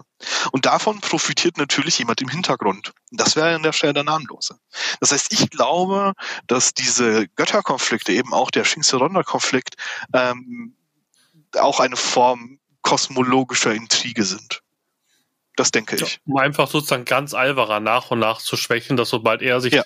losreißen kann, einfach ein viel einfacheres Spiel hätte gegen einen geschwächten Prius und geschwächte Rondra zum Beispiel, weil es einfach die mächtigsten Götter sein werden. Ja. Äh, also ich denke, grundsätzlich sind äh, alle Götter nahezu gleich stark, aber zumindest Echt? nicht okay. so einflussreich in Aventurien. Ich denke, also ich die, immer, die, äh, die Macht von Göttern ist, ist, ist extrem schwer messbar. Äh, was du also, messen also kannst, ich, ich ist so der Einfluss in Aventurien. Ja? Das ist halt der, der, Punkt, wo ich mir denke. Also du, du hast doch die, die Machtstärke anhand der Leute, die an dich glauben. Das heißt, an Prius glauben so gut wie alle, weil sie einfach wahnsinnig viel Angst vor ihm haben. Als nächstes kommt dann Rondra, also an, an Gefährlichkeit der Götter oder an, an, an, an, der, an, der, an der Fiesheit der Götter wirst du wahrscheinlich besten. Also vor wen haben sie am meisten Angst? Wenn du dir überlegst, das Christentum hat lange nicht an den lieben, guten Gott geglaubt, sondern an den Gott, der, der sie ins, ins Fegefeuer wirft, wenn sie einen Apfel klauen. Das war ja lange Zeit im Christentum einfach, okay, dieser liebe Gott kommt ja eher aus dem evangelischen Glauben. Genau, Und aber der, den einzigen, denen diese Ansichten tatsächlich geholfen haben, waren die Kirchen dahinter. Das heißt, den ja. irdischen Einfluss. Und das ist ja. das gleiche Spielchen auch in Aventurien. Ähm, ich meine, in Aventurien haben wir ja grundsätzlich gute Götter unter den zwölf Göttern. Ja, auch wenn das so ein bisschen das Klischee ist, ähm, die Mehrheit der Aventurier, natürlich ist Praus ein guter Gott. Ähm, die Mehrheit ähm, der Aventurier fürchtet Praus nicht. Praus ist für Gerechtigkeit da und Gerechtigkeit ist für dich etwas Gutes. Ja? Das heißt, du hast Geweihte, die sich dafür einsetzen, dass der äh, Adlige einfach nicht mit dir als Bauer machen kann, was er will, weil geltendes Gesetz gilt. Ist das, das für dich was Gutes? ich habe die Brausgeweihten immer als, als sehr gut. Ich spiele auch einen Schwarzmagier, deswegen ist es vielleicht auch, dass ich natürlich Angst habe vor, vor Prioten, die mich ausbrennen. Aber ich habe Prios schon immer so als, als, als, als, ja, die Dominanzgott gesehen, der, der, der das ah, Recht nee. auf, auf Aventurien drückt. Okay. Nee, das, das ist, äh, das ist ein Community-Klischee. Es gibt so diverse Community-Klischees. Okay. Sowas wie äh, Raya-Geweihte, die Prostituierte sind, alle Fex-Geweihte sind nur Diebe, ähm, Rondra-Geweihte sind Lemminge, Prioten sind immer super krass fies. Ähm, und das ist eigentlich alles ähm, nur ein Abziehbild dessen, was die Götter tatsächlich sind. Du musst dir vorstellen, okay. ähm, die Götter müssen ja irgendwie funktionieren in Aventurien. Die Praoskirche ist ja nicht so mächtig, weil sie sagt, sie ist so mächtig, sondern weil die Menschen ihr diese Macht geben. Und ich spreche jetzt einfach mal nur derisch ihr diese Macht geben. Ja? Mhm. Für die Menschheit ist die Praoskirche ein sehr guter Einfluss. Weil wenn du zum Beispiel, ne, sagen wir es einfach so wie es ist, wenn du Gerechtigkeit und Wahrheit nicht magst, bist du halt ein ungerechter Lügner. Um es mal so hart auszudrücken. Ne? Ja. Das heißt, sowas wie Gerechtigkeit und Wahrheit und Recht ist ja erstmal für Menschen etwas extrem Positives. Es gab in unserer realen Historie Kriege darum, um gleiches Wahrheit. Recht für alle und so etwas. Ja? Ähm, und an der Stelle hast du die Plauskirche, die ja auch Recht wahrt. Das bedeutet ja nicht nur, dass die Plauskirche sagt, ja, dieser Adlige darf herrschen, sondern die Plauskirche sagt ja auch, nein, lieber Adliger, du darfst diesen Steuersatz nicht verlangen weil du schadest damit den Bauern. Ist das so? Okay, das habe ich nie wahrgenommen in Abenteuern. Okay. Und äh, genauso wie zum Beispiel auch die Fexkirche, die größtenteils die Kirche des Handels ist und nicht die Kirche der Diebe. Es kommt einfach nur davon, dass halt die meisten gespielten Fexgeweihten Diebe sind. Ja, wenn nicht, sind, ja. Genau. Aber äh, grundsätzlich ne, gibt es auch mehr offene Fextempel, die einfach Handelstempel sind. Ähm, in Grango hat das sogar Börsenausmaße. Ähm, als dass es äh, irgendwie äh, verdeckte äh, Diebestempel gibt. Ja? Ähm, oder genauso wie zum Beispiel, äh, dass jeder Ronda-Geweihte ein Lemming ist, ist auch einfach vollkommener Quatsch. Ja? Ähm, oder ja die, gut, dass das sich so Genau. Oder die durchgehend dicken Traver-Geweihten ähm, und äh, also all solche Sachen. Oder der Gothic-Bohrung-Geweihte, der ist auch klasse. Ähm, das heißt, grundsätzlich haben wir erstmal äh, Unsterbliche, die alle gleich mächtig sind. Das ist erstmal so ne, das Wichtige und hast unterschiedliche irdische Einflüsse, je nach Region vor allem auch. Ja. Im Mittelreich ist zum Beispiel die Praoskirche extrem dominierend, äh, im Horasreich ist die Hesinde-Kirche extrem dominierend, äh, in Almada dann speziell zum Beispiel die Borlon-Kirche und so weiter und so fort. Mhm. Ähm, wie sind wir darauf gekommen? Ähm, die die Einflüsse der Götter und äh, deren Geschicke. Ähm, das heißt, grundsätzlich mh, mm, ist es natürlich für den Namenlosen interessant, irgendwelche Gottheiten zu schwächen, die gerade in irgendeiner Form an der Macht sind oder nach der Macht streben, weil es ihm am Ende das Spiel leichter macht. Ja? So. Wir kommen zurück zum Toleranzedikt. Das wurde abgeschmettert.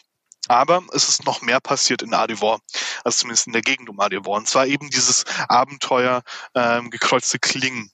Das hat eben diesen Konflikt in der Garondrata so ein bisschen näher beleuchtet und äh, den ähm, Konflikt um Ankuras Alpharan. Das war der äh, Komtur der Adariten, das ist ein Sonderorden, der dort eigentlich an der Macht ist. Und äh, der letzte äh, Komtur war eben auch der Herrscher von Adivor selbst, der starb beim Einsturz. Und ähm, da kann man da sozusagen so ein bisschen die Geschicke eben miterleben. Da gab es damals auch eine Abstimmung im aventurischen Boten, wie das Abenteuer denn kanonisch ausgehen soll. Ähm, auch nochmal das heißt, wichtig, im letzten DSA Insight ja. auch gesagt worden ist, es kommt ein zweiter Teil. Sie wissen noch nicht wann, aber es ist definitiv ein zweiter Teil geplant. Da freue ich mich auch schon sehr, weil die, die, die Zeit äh, zum Abstimmen war ja so knapp, dass wir, ich glaube, drei Tage nach Erscheinen des Abenteuers haben wir eine Runde gespielt, nur um noch rechtzeitig abstimmen zu können. Ähm, hm, das heißt, wir haben durchaus äh, eine Unterfütterung dieses mhm. Konflikts. Es lohnt sich auch tatsächlich mal, den Boten so ein bisschen nachzuverfolgen, äh, einfach mal den Autorennamen Bernd Ochs überall unter den Artikeln einfach mal suchen.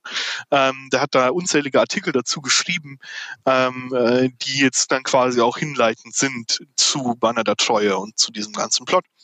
Ähm, und mit Banner der Treue wird dieser Plot, also der Plot um ähm, den, ich nenne ihn jetzt mal den Kriegsgötterkonflikt im Horusreich, äh, wird da jetzt erstmal kulminieren. Also nochmal auf seinen Höhepunkt gebracht. Ich gehe nicht davon aus, dass er da zu Ende gebracht wird. Das wäre auch noch viel zu früh. Dafür ist auch noch zu wenig passiert.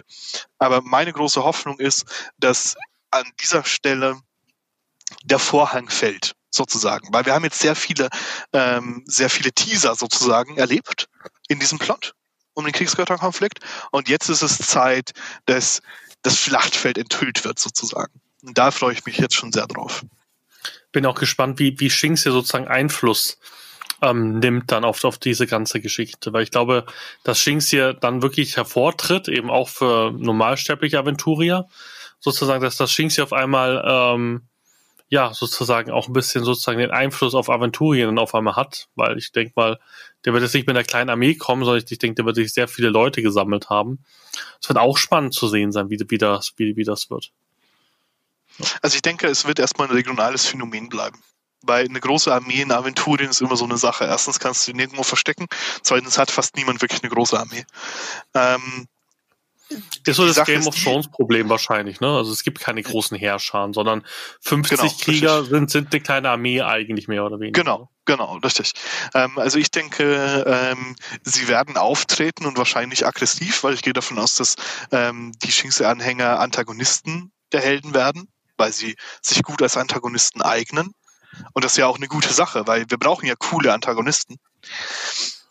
Ich kann ja nur das, das Cover von Banner der Treue empfehlen.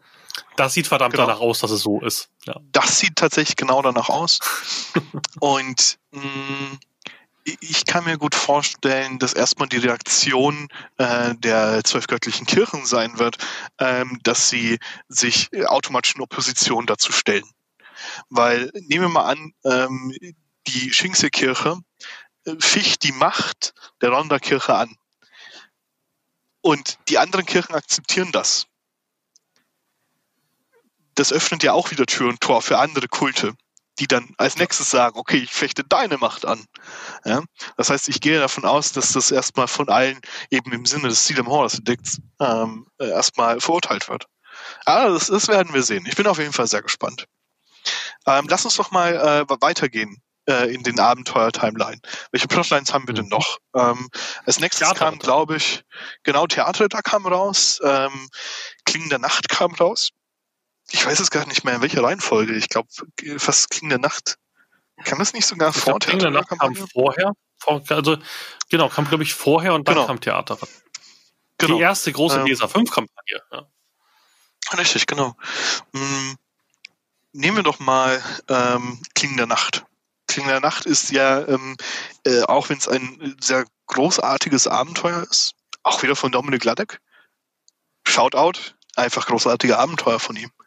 Ähm, das stimmt. Es, es, ist relativ schnell erklärt, was davon äh, in, Influence hat auf Aventurien und auf den Metaplot. Du hast die Nachtalben, das hat ich vorhin ja schon erklärt, die es schon seit langer Zeit gibt, die kommen jetzt an die Oberfläche und ähm, werden dort tatsächlich aggressiv aktiv, äh, greifen ein mittelreichisches Fort an, das es dort oben gibt und äh, setzen sich dann, äh, nachdem die Helden äh, das heldenhaft verteidigt haben, dann trotzdem äh, im Norden nahe der Bernsteinbuch fest und kriegen anscheinend auch, da gibt es am Ende einen schönen äh, Flufftext noch dazu, äh, auch weiterhin Zulauf. Ähm, das heißt, ähm, dieses Abenteuer begründet einen wachsenden Einfluss, eine Besetzung von namenlosen Nachtalben in Nordaventurien. Und ich denke, das ist eine Plotline, die wird extremst spannend. Es gibt dazu ähm, äh, bisher noch sehr wenig, was mehr passiert ist als das. Es gab dieses Abenteuer und ähm, daran knüpft jetzt die Sternträger-Kampagne an. In der Sternträger-Kampagne ähm, in Teil 2 wird dieser Plot nochmal aufgegriffen. Ähm, er ist zwar nicht, ich sag's mal, das Zentrum ähm, des Plots. Aber ähm, äh, der Plot wird da trotzdem berührt. Und ich hoffe inständig, dass ähm, äh, wir davon noch mehr sehen werden, weil das ist für mich gerade neben dem Kriegsgötterkonflikt einer der vielversprechendsten epischen Plots, ähm, die wir gerade haben. Tatsächlich. Ja was auch mal ein bisschen High Fantasy, High Fantasy ist. Ich glaube, es ist kein deutsches Wort. Aber wo, wo, ich ja sehr, sehr viel Hoffnung drin habe und jetzt auch hoffe, dass wir ja. 2021 da auch zum Abschluss kommen. Ich habe immer noch die Hoffnung, dass wir da möglichst schnell diesen Konflikt, der ja da steht, in den gerade sozusagen, man weiß immer noch nichts genaues, ob das jetzt um eine Figur oder um einen Schauplatz geht, aber dass man sich da halbwegs schnell einigt, weil mir tut ähm, da die Autoren super leid, die machen auch richtig coole PDFs, also auch wer, wer Sternträger 2 gespielt hat, geht in den in, ins Skriptorium und holt euch da die coolen PDFs. Das ist, die machen sich da ja. echt Mühe. Mir tun die Autoren so leid, weil ich glaube, es gibt nichts Schlimmeres für einen Autoren, als nicht weiterschreiben zu können. Ähm, und sie haben ja eine Outline und sowas. Es ist ja nicht mehr so, dass Ulysses das irgendwie macht wie vor zehn Jahren, irgendwie so, ja. ja du, du, du gibst eine Überschrift, sondern es gibt ja eine komplette Outline für die Sternträger. Das heißt, es ist ein sehr klares Konzept eigentlich da. Das heißt, auch da nie irgendwie falsch versteht, dass die Redaktion einfach gerade keinen Bock auf Sternträger hat, sondern aus irgendwelchen unerfindlichen Gründen geht es gerade nicht weiter. Aber die Storys sind geschrieben. Also es gibt eine, eine, eine komplette Outline zu den ganzen Abenteuern. Ich glaube, fünf, fünf sollten insgesamt, glaube ich, kommen, ne? Fünf Bände zu Sternträger. Sechs insgesamt sind geplant. Sechs insgesamt, genau. Genau. Es gibt ja sogar schon auch Cover und alles. Ja, richtig, genau. Die wurden auch schon mal gezeigt. Und ich kann tatsächlich auch nur sagen, ähm, an äh, Dominik und Raphael und äh, Nico, der das ja redaktionell betreut, ähm, lasst euch da nicht unterkriegen und haltet die Ohren steif. Ähm, das ist wieder die, die zwei Minuten Shoutout für Nico, der auch hier wieder richtig, leiden muss. Richtig, Nico, zu genau. unseren Herzen. Tut uns richtig. leid. Und ich meine, man muss es positiv sehen. Ähm, diese Kampagne wird auf jeden Fall dadurch in Erinnerung bleiben. Ähm, immerhin ist es ähm, tatsächlich die Fortsetzung, auf die ich jetzt, glaube ich, am längsten gewartet habe. Ähm, Sternträger 3 und wir sind super heiß drauf, das weiterzuspielen. Das wird auf jeden Fall cool. Also haltet einfach die Ohren steif, es wird schon werden. Ja, ich, ich will, aber äh, Dominik, wenn du zuhörst, ich möchte gerne das Schiff am Schluss haben als Mount, bitte. Ich möchte das behalten. Das Mount zum Summon quasi, ja. Ge genau, ich hätte das gerne in irgendeinem magischen Stein oder in einem magischen Baum, das ich mir immer wiederholen kann, um einfach zu sagen, Meister, wir sparen uns jetzt einfach mal die, die, die sechs Abende, um dahin zu kommen. Ich fliege einfach kurz mal, ne? Ja, das, das klingt richtig gut. Nee, aber wie gesagt, Sternträger ist schon richtig geil. Ich glaube, das wird noch, das wird doch richtig cool. Ich glaube, das wird ähnlich werden wie Arivo am Schluss. Derzeit ist er noch so ein bisschen langsam gesteigert für mich. Also ich hoffe, dass da noch mehr kommt. Aber ich glaube, das wird ähnlich in Erinnerung bleiben wie Arivo. Ich glaube, die werden noch richtig, ähm, richtig geilen Plot draus machen. Davon gehe ich auch äh, gerade bei den beteiligten Personen ganz schwer davon aus. Genau. Ja, wir haben auf jeden Fall ähm, da den namenlosen Plot, der sich dort äh, sehr offen zeigt. Als äh, also eben in Form der Nachtalben. Und der namenlose Plot taucht eben auch nicht nur da auf, sondern eben auch ein bisschen weiter südlich oder eher südöstlich. Und zwar im Bornland. Und da kommen wir zur Theater der Kampagne. Ähm, eine Kampagne, von der ich sage, ähm, ich würde sie gerne vergessen, damit ich sie nochmal spielen kann. Achso, ich dachte schon. Man muss, muss dazu sagen, es ist eine Anekdote. Der Julian hat, hat kom komplett die Fassung verloren, wo ich, wir haben uns damals kennengelernt und ich so, ja, die Theaterritterkampagne ist ja so scheiße. Mein Gott, ist die beschissen, Julian. Wer überlegt sich so einen Dreck?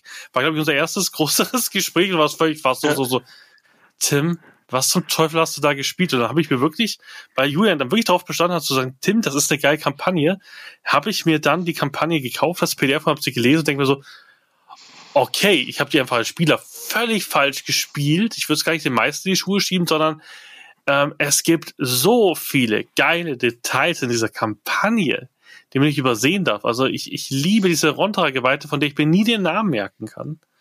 Du meinst ähm, Leudara? Leudara die ist sowas von geil erzählt und sie hat sowas von geilen Background-Stories, die wir jetzt hier nicht spoilern, aber es ist richtig cool, wie die dir an Abenteuer für Abenteuer immer mehr ans Herz wächst und, und ich nenne ihn immer Onko, aber er heißt, glaube ich, Olko, ne? Der Magier. Olko. Olko Knark. Olko. Genau. Genau, ich sage immer Onko aus, aus He-Man. Weiß ich warum. Ähm, der auch super, super geil entwickelt ist. Und ähm, ich, ich weiß noch, wie, wie mein Meister damals ausgetickt ist, wo der Goblin kam, ich einfach den Goblin einfach mit Feuerball mitgegeben habe. Ich sage, der Drecks-Goblin, bis mir gesagt hat, äh, Tim, in Bornland, äh, Goblins, hör auf, sie auch von der Straße zu töten. Ach so, ist das nicht wie in D&D? Die, die sind, ach, das sind Lebewesen? Ich dachte, das ist einfach ein bisschen Training, um Erfahrung zu sammeln. Ja, also von dem her sehr, sehr geil. Das Border ist an sich sehr cool, muss man sagen. Aber ich, ist tatsächlich ja. spreche. Nein, alles gut. Ich meine, ähm, äh, vielleicht hätte dein Meister dich einfach mal vorher briefen sollen. Ne? Ähm, das Bornland liegt mir auch sehr am Herzen. Und zwar tatsächlich auch erst seit dieser Kampagne. Ich habe das, ähm, durfte das ja als Spieler eben erleben. Und ähm, es ist auch eine unglaublich prägende Erfahrung geworden. Wir hatten da sehr viele sehr emotionale Momente. Wir spielen die Charaktere daraus auch immer noch. Ähm, das war auch witzigerweise der allererste Charakter, den ich mir mit äh, den DSA 5 Regeln gebaut habe. Den spiele ich heute noch und äh, zehre immer noch von dieser Kampagne. Auf jeden Fall ganz großartig. In dieser Kampagne geht es darum, dass ähm, ein ähm, äh, ein Zusammenschluss von patriotischen Adligen, die sich unterdrückt fühlen, mh, unterwandert wird von namenlosen Mächten. Und diese namenlosen Mächte wollen den, äh, die Invasion einer Trollarmee, beziehungsweise allgemein einer namenlosen Armee aus dem Riesland herbeiführen. Das jetzt mal so ganz abstrakt erklärt, was, was dahinter steckt. Ja? Du musst vielleicht für ein paar Leute das Riesland erklären. Ich glaube, das kennen nicht alle. Das ist das Riesland oder Rakshasa ist ähm, der äh, östliche Kontinent neben Aventurien. In, äh, wenn man an der aventurischen Karte nach, ähm, jetzt schlagen mich gleich Geografielehrer, nach rechts oben blickt, dann sieht man dort das äh, ewige Schwert. Ähm, das, äh, nicht das ewige Schwert, das eherne Schwert. Ähm, das ist ein massives Gebirge, das äh, als eben nahezu undurchdringlich gilt. Und dahinter sieht man trotzdem noch so ein bisschen Landmasse. Das ist eigentlich deutlich mehr Landmasse, das ist das sogenannte Riesland. Ähm, nennt sich ebenso aufgrund von dort anscheinend lebenden Riesen und ähm, ist so ein, ich sag's mal, eher äh, barbarischer, ähm, barbarisch angehauchter Kontinent, in dem vor allem halt der Einfluss des Namenlosen recht groß sein soll. Und War das mal die Spielhilfe oder sowas? Also ähnlich wie Myranor oder wie die, ähm, ja, wie die Hohl, Hohl, wie die Hohlerde? Nee, Hohland? Äh, Tarun meinst du, die Hohlwelt? Genau. Ja. Genau, Hohlwelt. Ähm, also es, es, gab eine Spielhilfe dazu, zu Rakshasa. Äh, es gibt das äh, Riesland-Projekt. Das sind einige sehr engagierte Leute, die äh, diese Welt immer wieder mit ähm, Leben füllen. Mhm. Ähm, es gibt dazu ähm, allerdings, ich sage jetzt mal, wenig äh, kanonische Quellen im weiteren okay. Sinne. Das ist also mehr so, so, ein, Grau, so ein also, weißer, grau, weiß-grauer Fleck auf der Landkarte. So ungefähr. Also es, äh, äh, korrigiert mich gerne, wenn, wenn, ich falsch liege, liebes äh, Rakshasa-Projekt. Ähm, das, was ich äh, was ich im Kopf habe, ist, dass das Riesland in erster Linie so ein bisschen ein äh, Mythos ist, wenn man so will. Hm. Ähm, äh, ein Mythos von äh, einer gewissen äh, äh, archaischen Welt, von, ähm, von einem alten, namenlosen Mythos. Und dieses namenlose Grauen ist ja auch immer so ein Teil des Unbekannten, was Schrecken auslöst.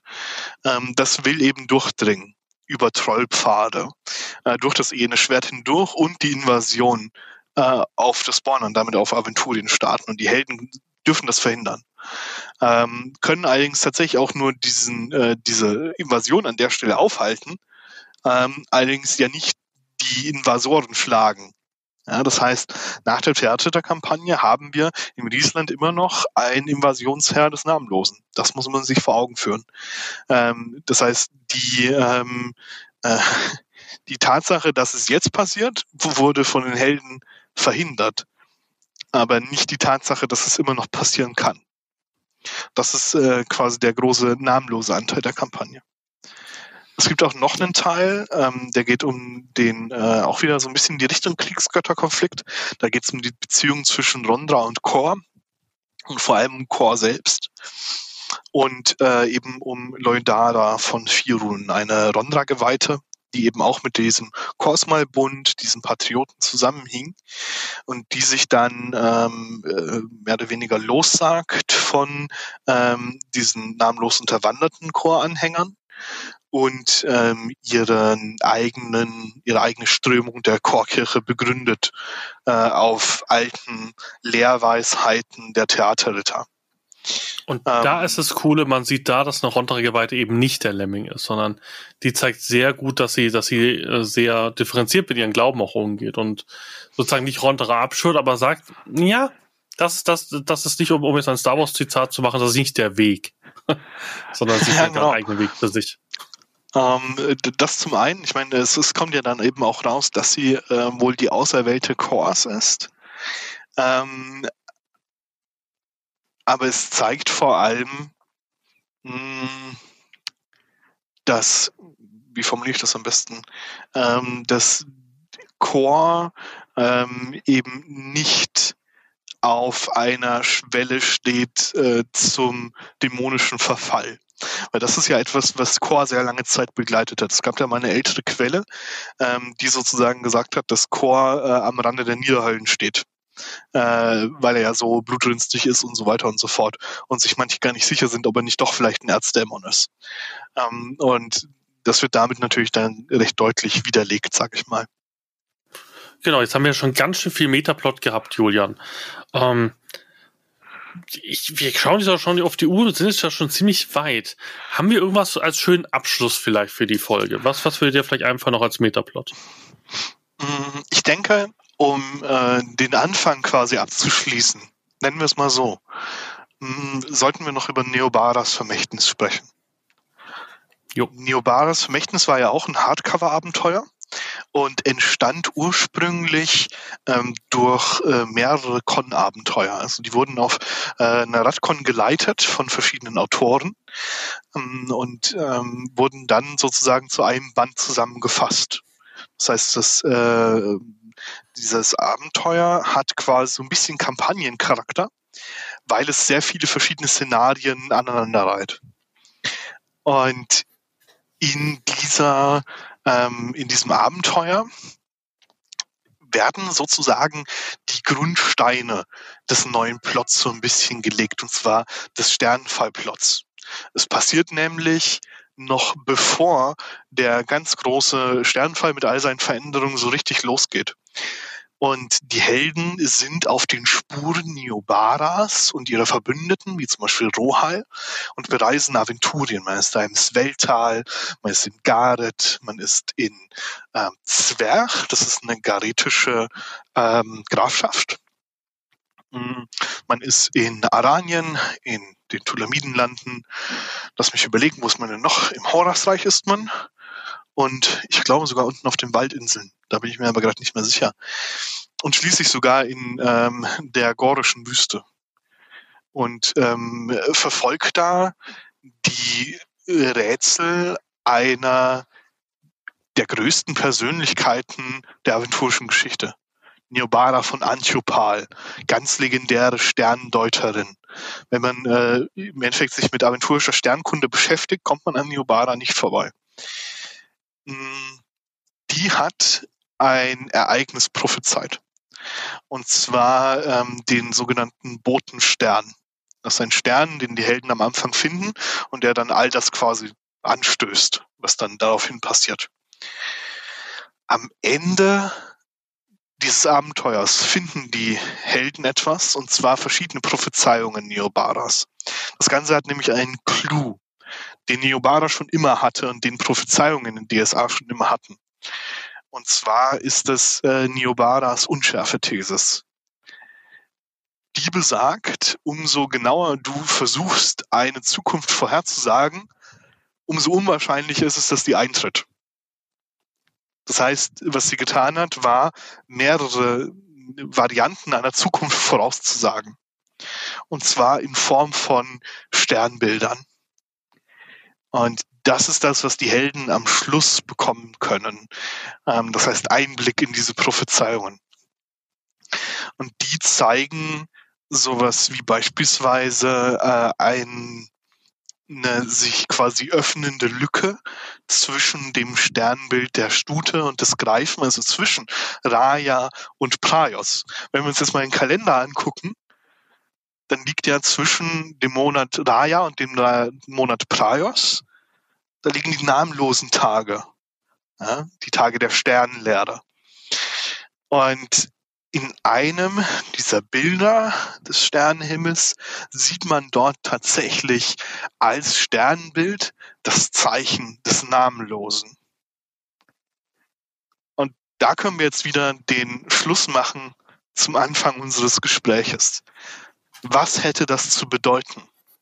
Weil wir davon ausgehen, dass das Firmament ein, wie soll man sagen, sowas wie ein Spiegel Alvarans ist. Das heißt, Niobara hat vorhergesagt, dass es plausibel wäre, dass der Namenlose wieder sehr stark an Macht gewinnt. Sogar so stark, dass er ein eigenes Sternzeichen bekommt. Er hat zwar jetzt offiziell schon eins, und zwar die Sternenlehre, wo es gar keine Sterne gibt, aber damit hätte er halt ein richtiges, was hindeuten würde darauf, dass er tatsächlich wieder einen Platz in Alvaran bekommt. Und mit dieser Erkenntnis werden die Helden dann quasi aus dem Abenteuer geschickt. Und das ist natürlich auch eine sehr verheißungsvolle Aussicht für spätere Plots und untermauert auf jeden Fall so ein bisschen den, äh, die Annahme, dass der Metaplot, den wir erleben werden, auf einen namenlosen Plot hinausläuft. Und ich denke, das ist die Quintessenz des Karma Corteons. Da werden sich viele Götter in die Haare bekommen. Alte Götter, neue Götter, bestehende Götter. Aber am Ende dreut über alledem ein großer Schrecken und der hat keinen Namen. Und ich glaube, daran sieht man ganz gut, dass die DSA-Redaktion natürlich doch eine Idee hat, was sie tun.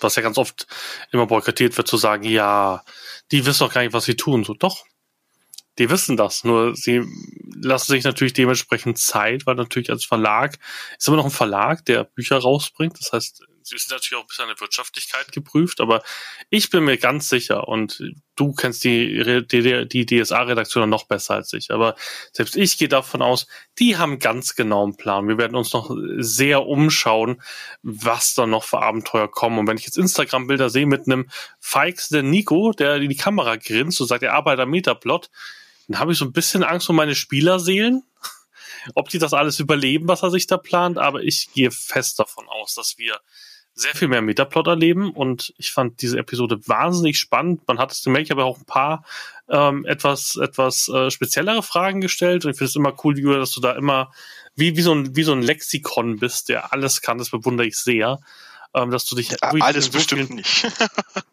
Ja, aber so viel Teil, also für, für mich ist das alles. Aber gut, ich habe auch nur eine ganz kleine Sicht auf DSA, was ich immer wieder merke, wenn ich mit dir spreche. Aber ich finde das sehr interessant. Ich glaube, es hat vielen Hörern gefallen. Bitte lasst viele Kommentare da auf YouTube und gerne auch auf dem Blog, wie ihr es fandet. Vielleicht kriegen wir den Julian dann nochmal dazu, noch ein bisschen mehr über Metaplot zu reden. Wir haben ja noch ein paar Sachen ausgelassen, die noch fehlen. Sowas wie, wie, wie der Rabkrieg und sowas, der ja gerade anfängt. Und es kommen ja noch viele weitere Sachen raus. Ich glaube, da können wir noch mal eine Sendung füllen. Auf jeden Fall. Es gibt noch tatsächlich einiges, was es noch zu besprechen gäbe. Es gibt ja auch noch viele Abenteuer, die noch erschienen sind und viele weitere kleine Plotlinien, die angefangen haben. Also da können wir uns gerne nochmal unterhalten, wenn da deine Hörer Lust drauf haben. Genau. Sagt uns auch gern, welche Themen ihr zum Metaplot hören wollt. Wir haben ja heute sehr allgemein gesprochen und, und nicht sehr im Speziellen. Fragt uns ruhig. Also auch, wenn euch Metaplot interessiert, wer sagt, was, was ist denn damit und warum ist das so? Schreibt das gerne in die Kommentare auf YouTube und auf dem Blog und dann werden wir bestimmt noch eine Episode machen. Dann bedanke ich mich bei dir, Julia, für deine ganze Zeit. Wir haben es ja sehr lang aufgenommen. Vielen, vielen Dank und ähm, ich wünsche allen eine, eine schöne, gute Nacht und dir gebühren die letzten Worte, Julia. Ja, sehr gerne und danke, dass ich da sein durfte, Tim. Hat mir große Freude bereitet. Und ähm, ich glaube, äh, es gibt wenig Schöneres, als einfach über DSA zu sprechen und über das zu sprechen, was wir dort erleben können und vielleicht auch schon erlebt haben.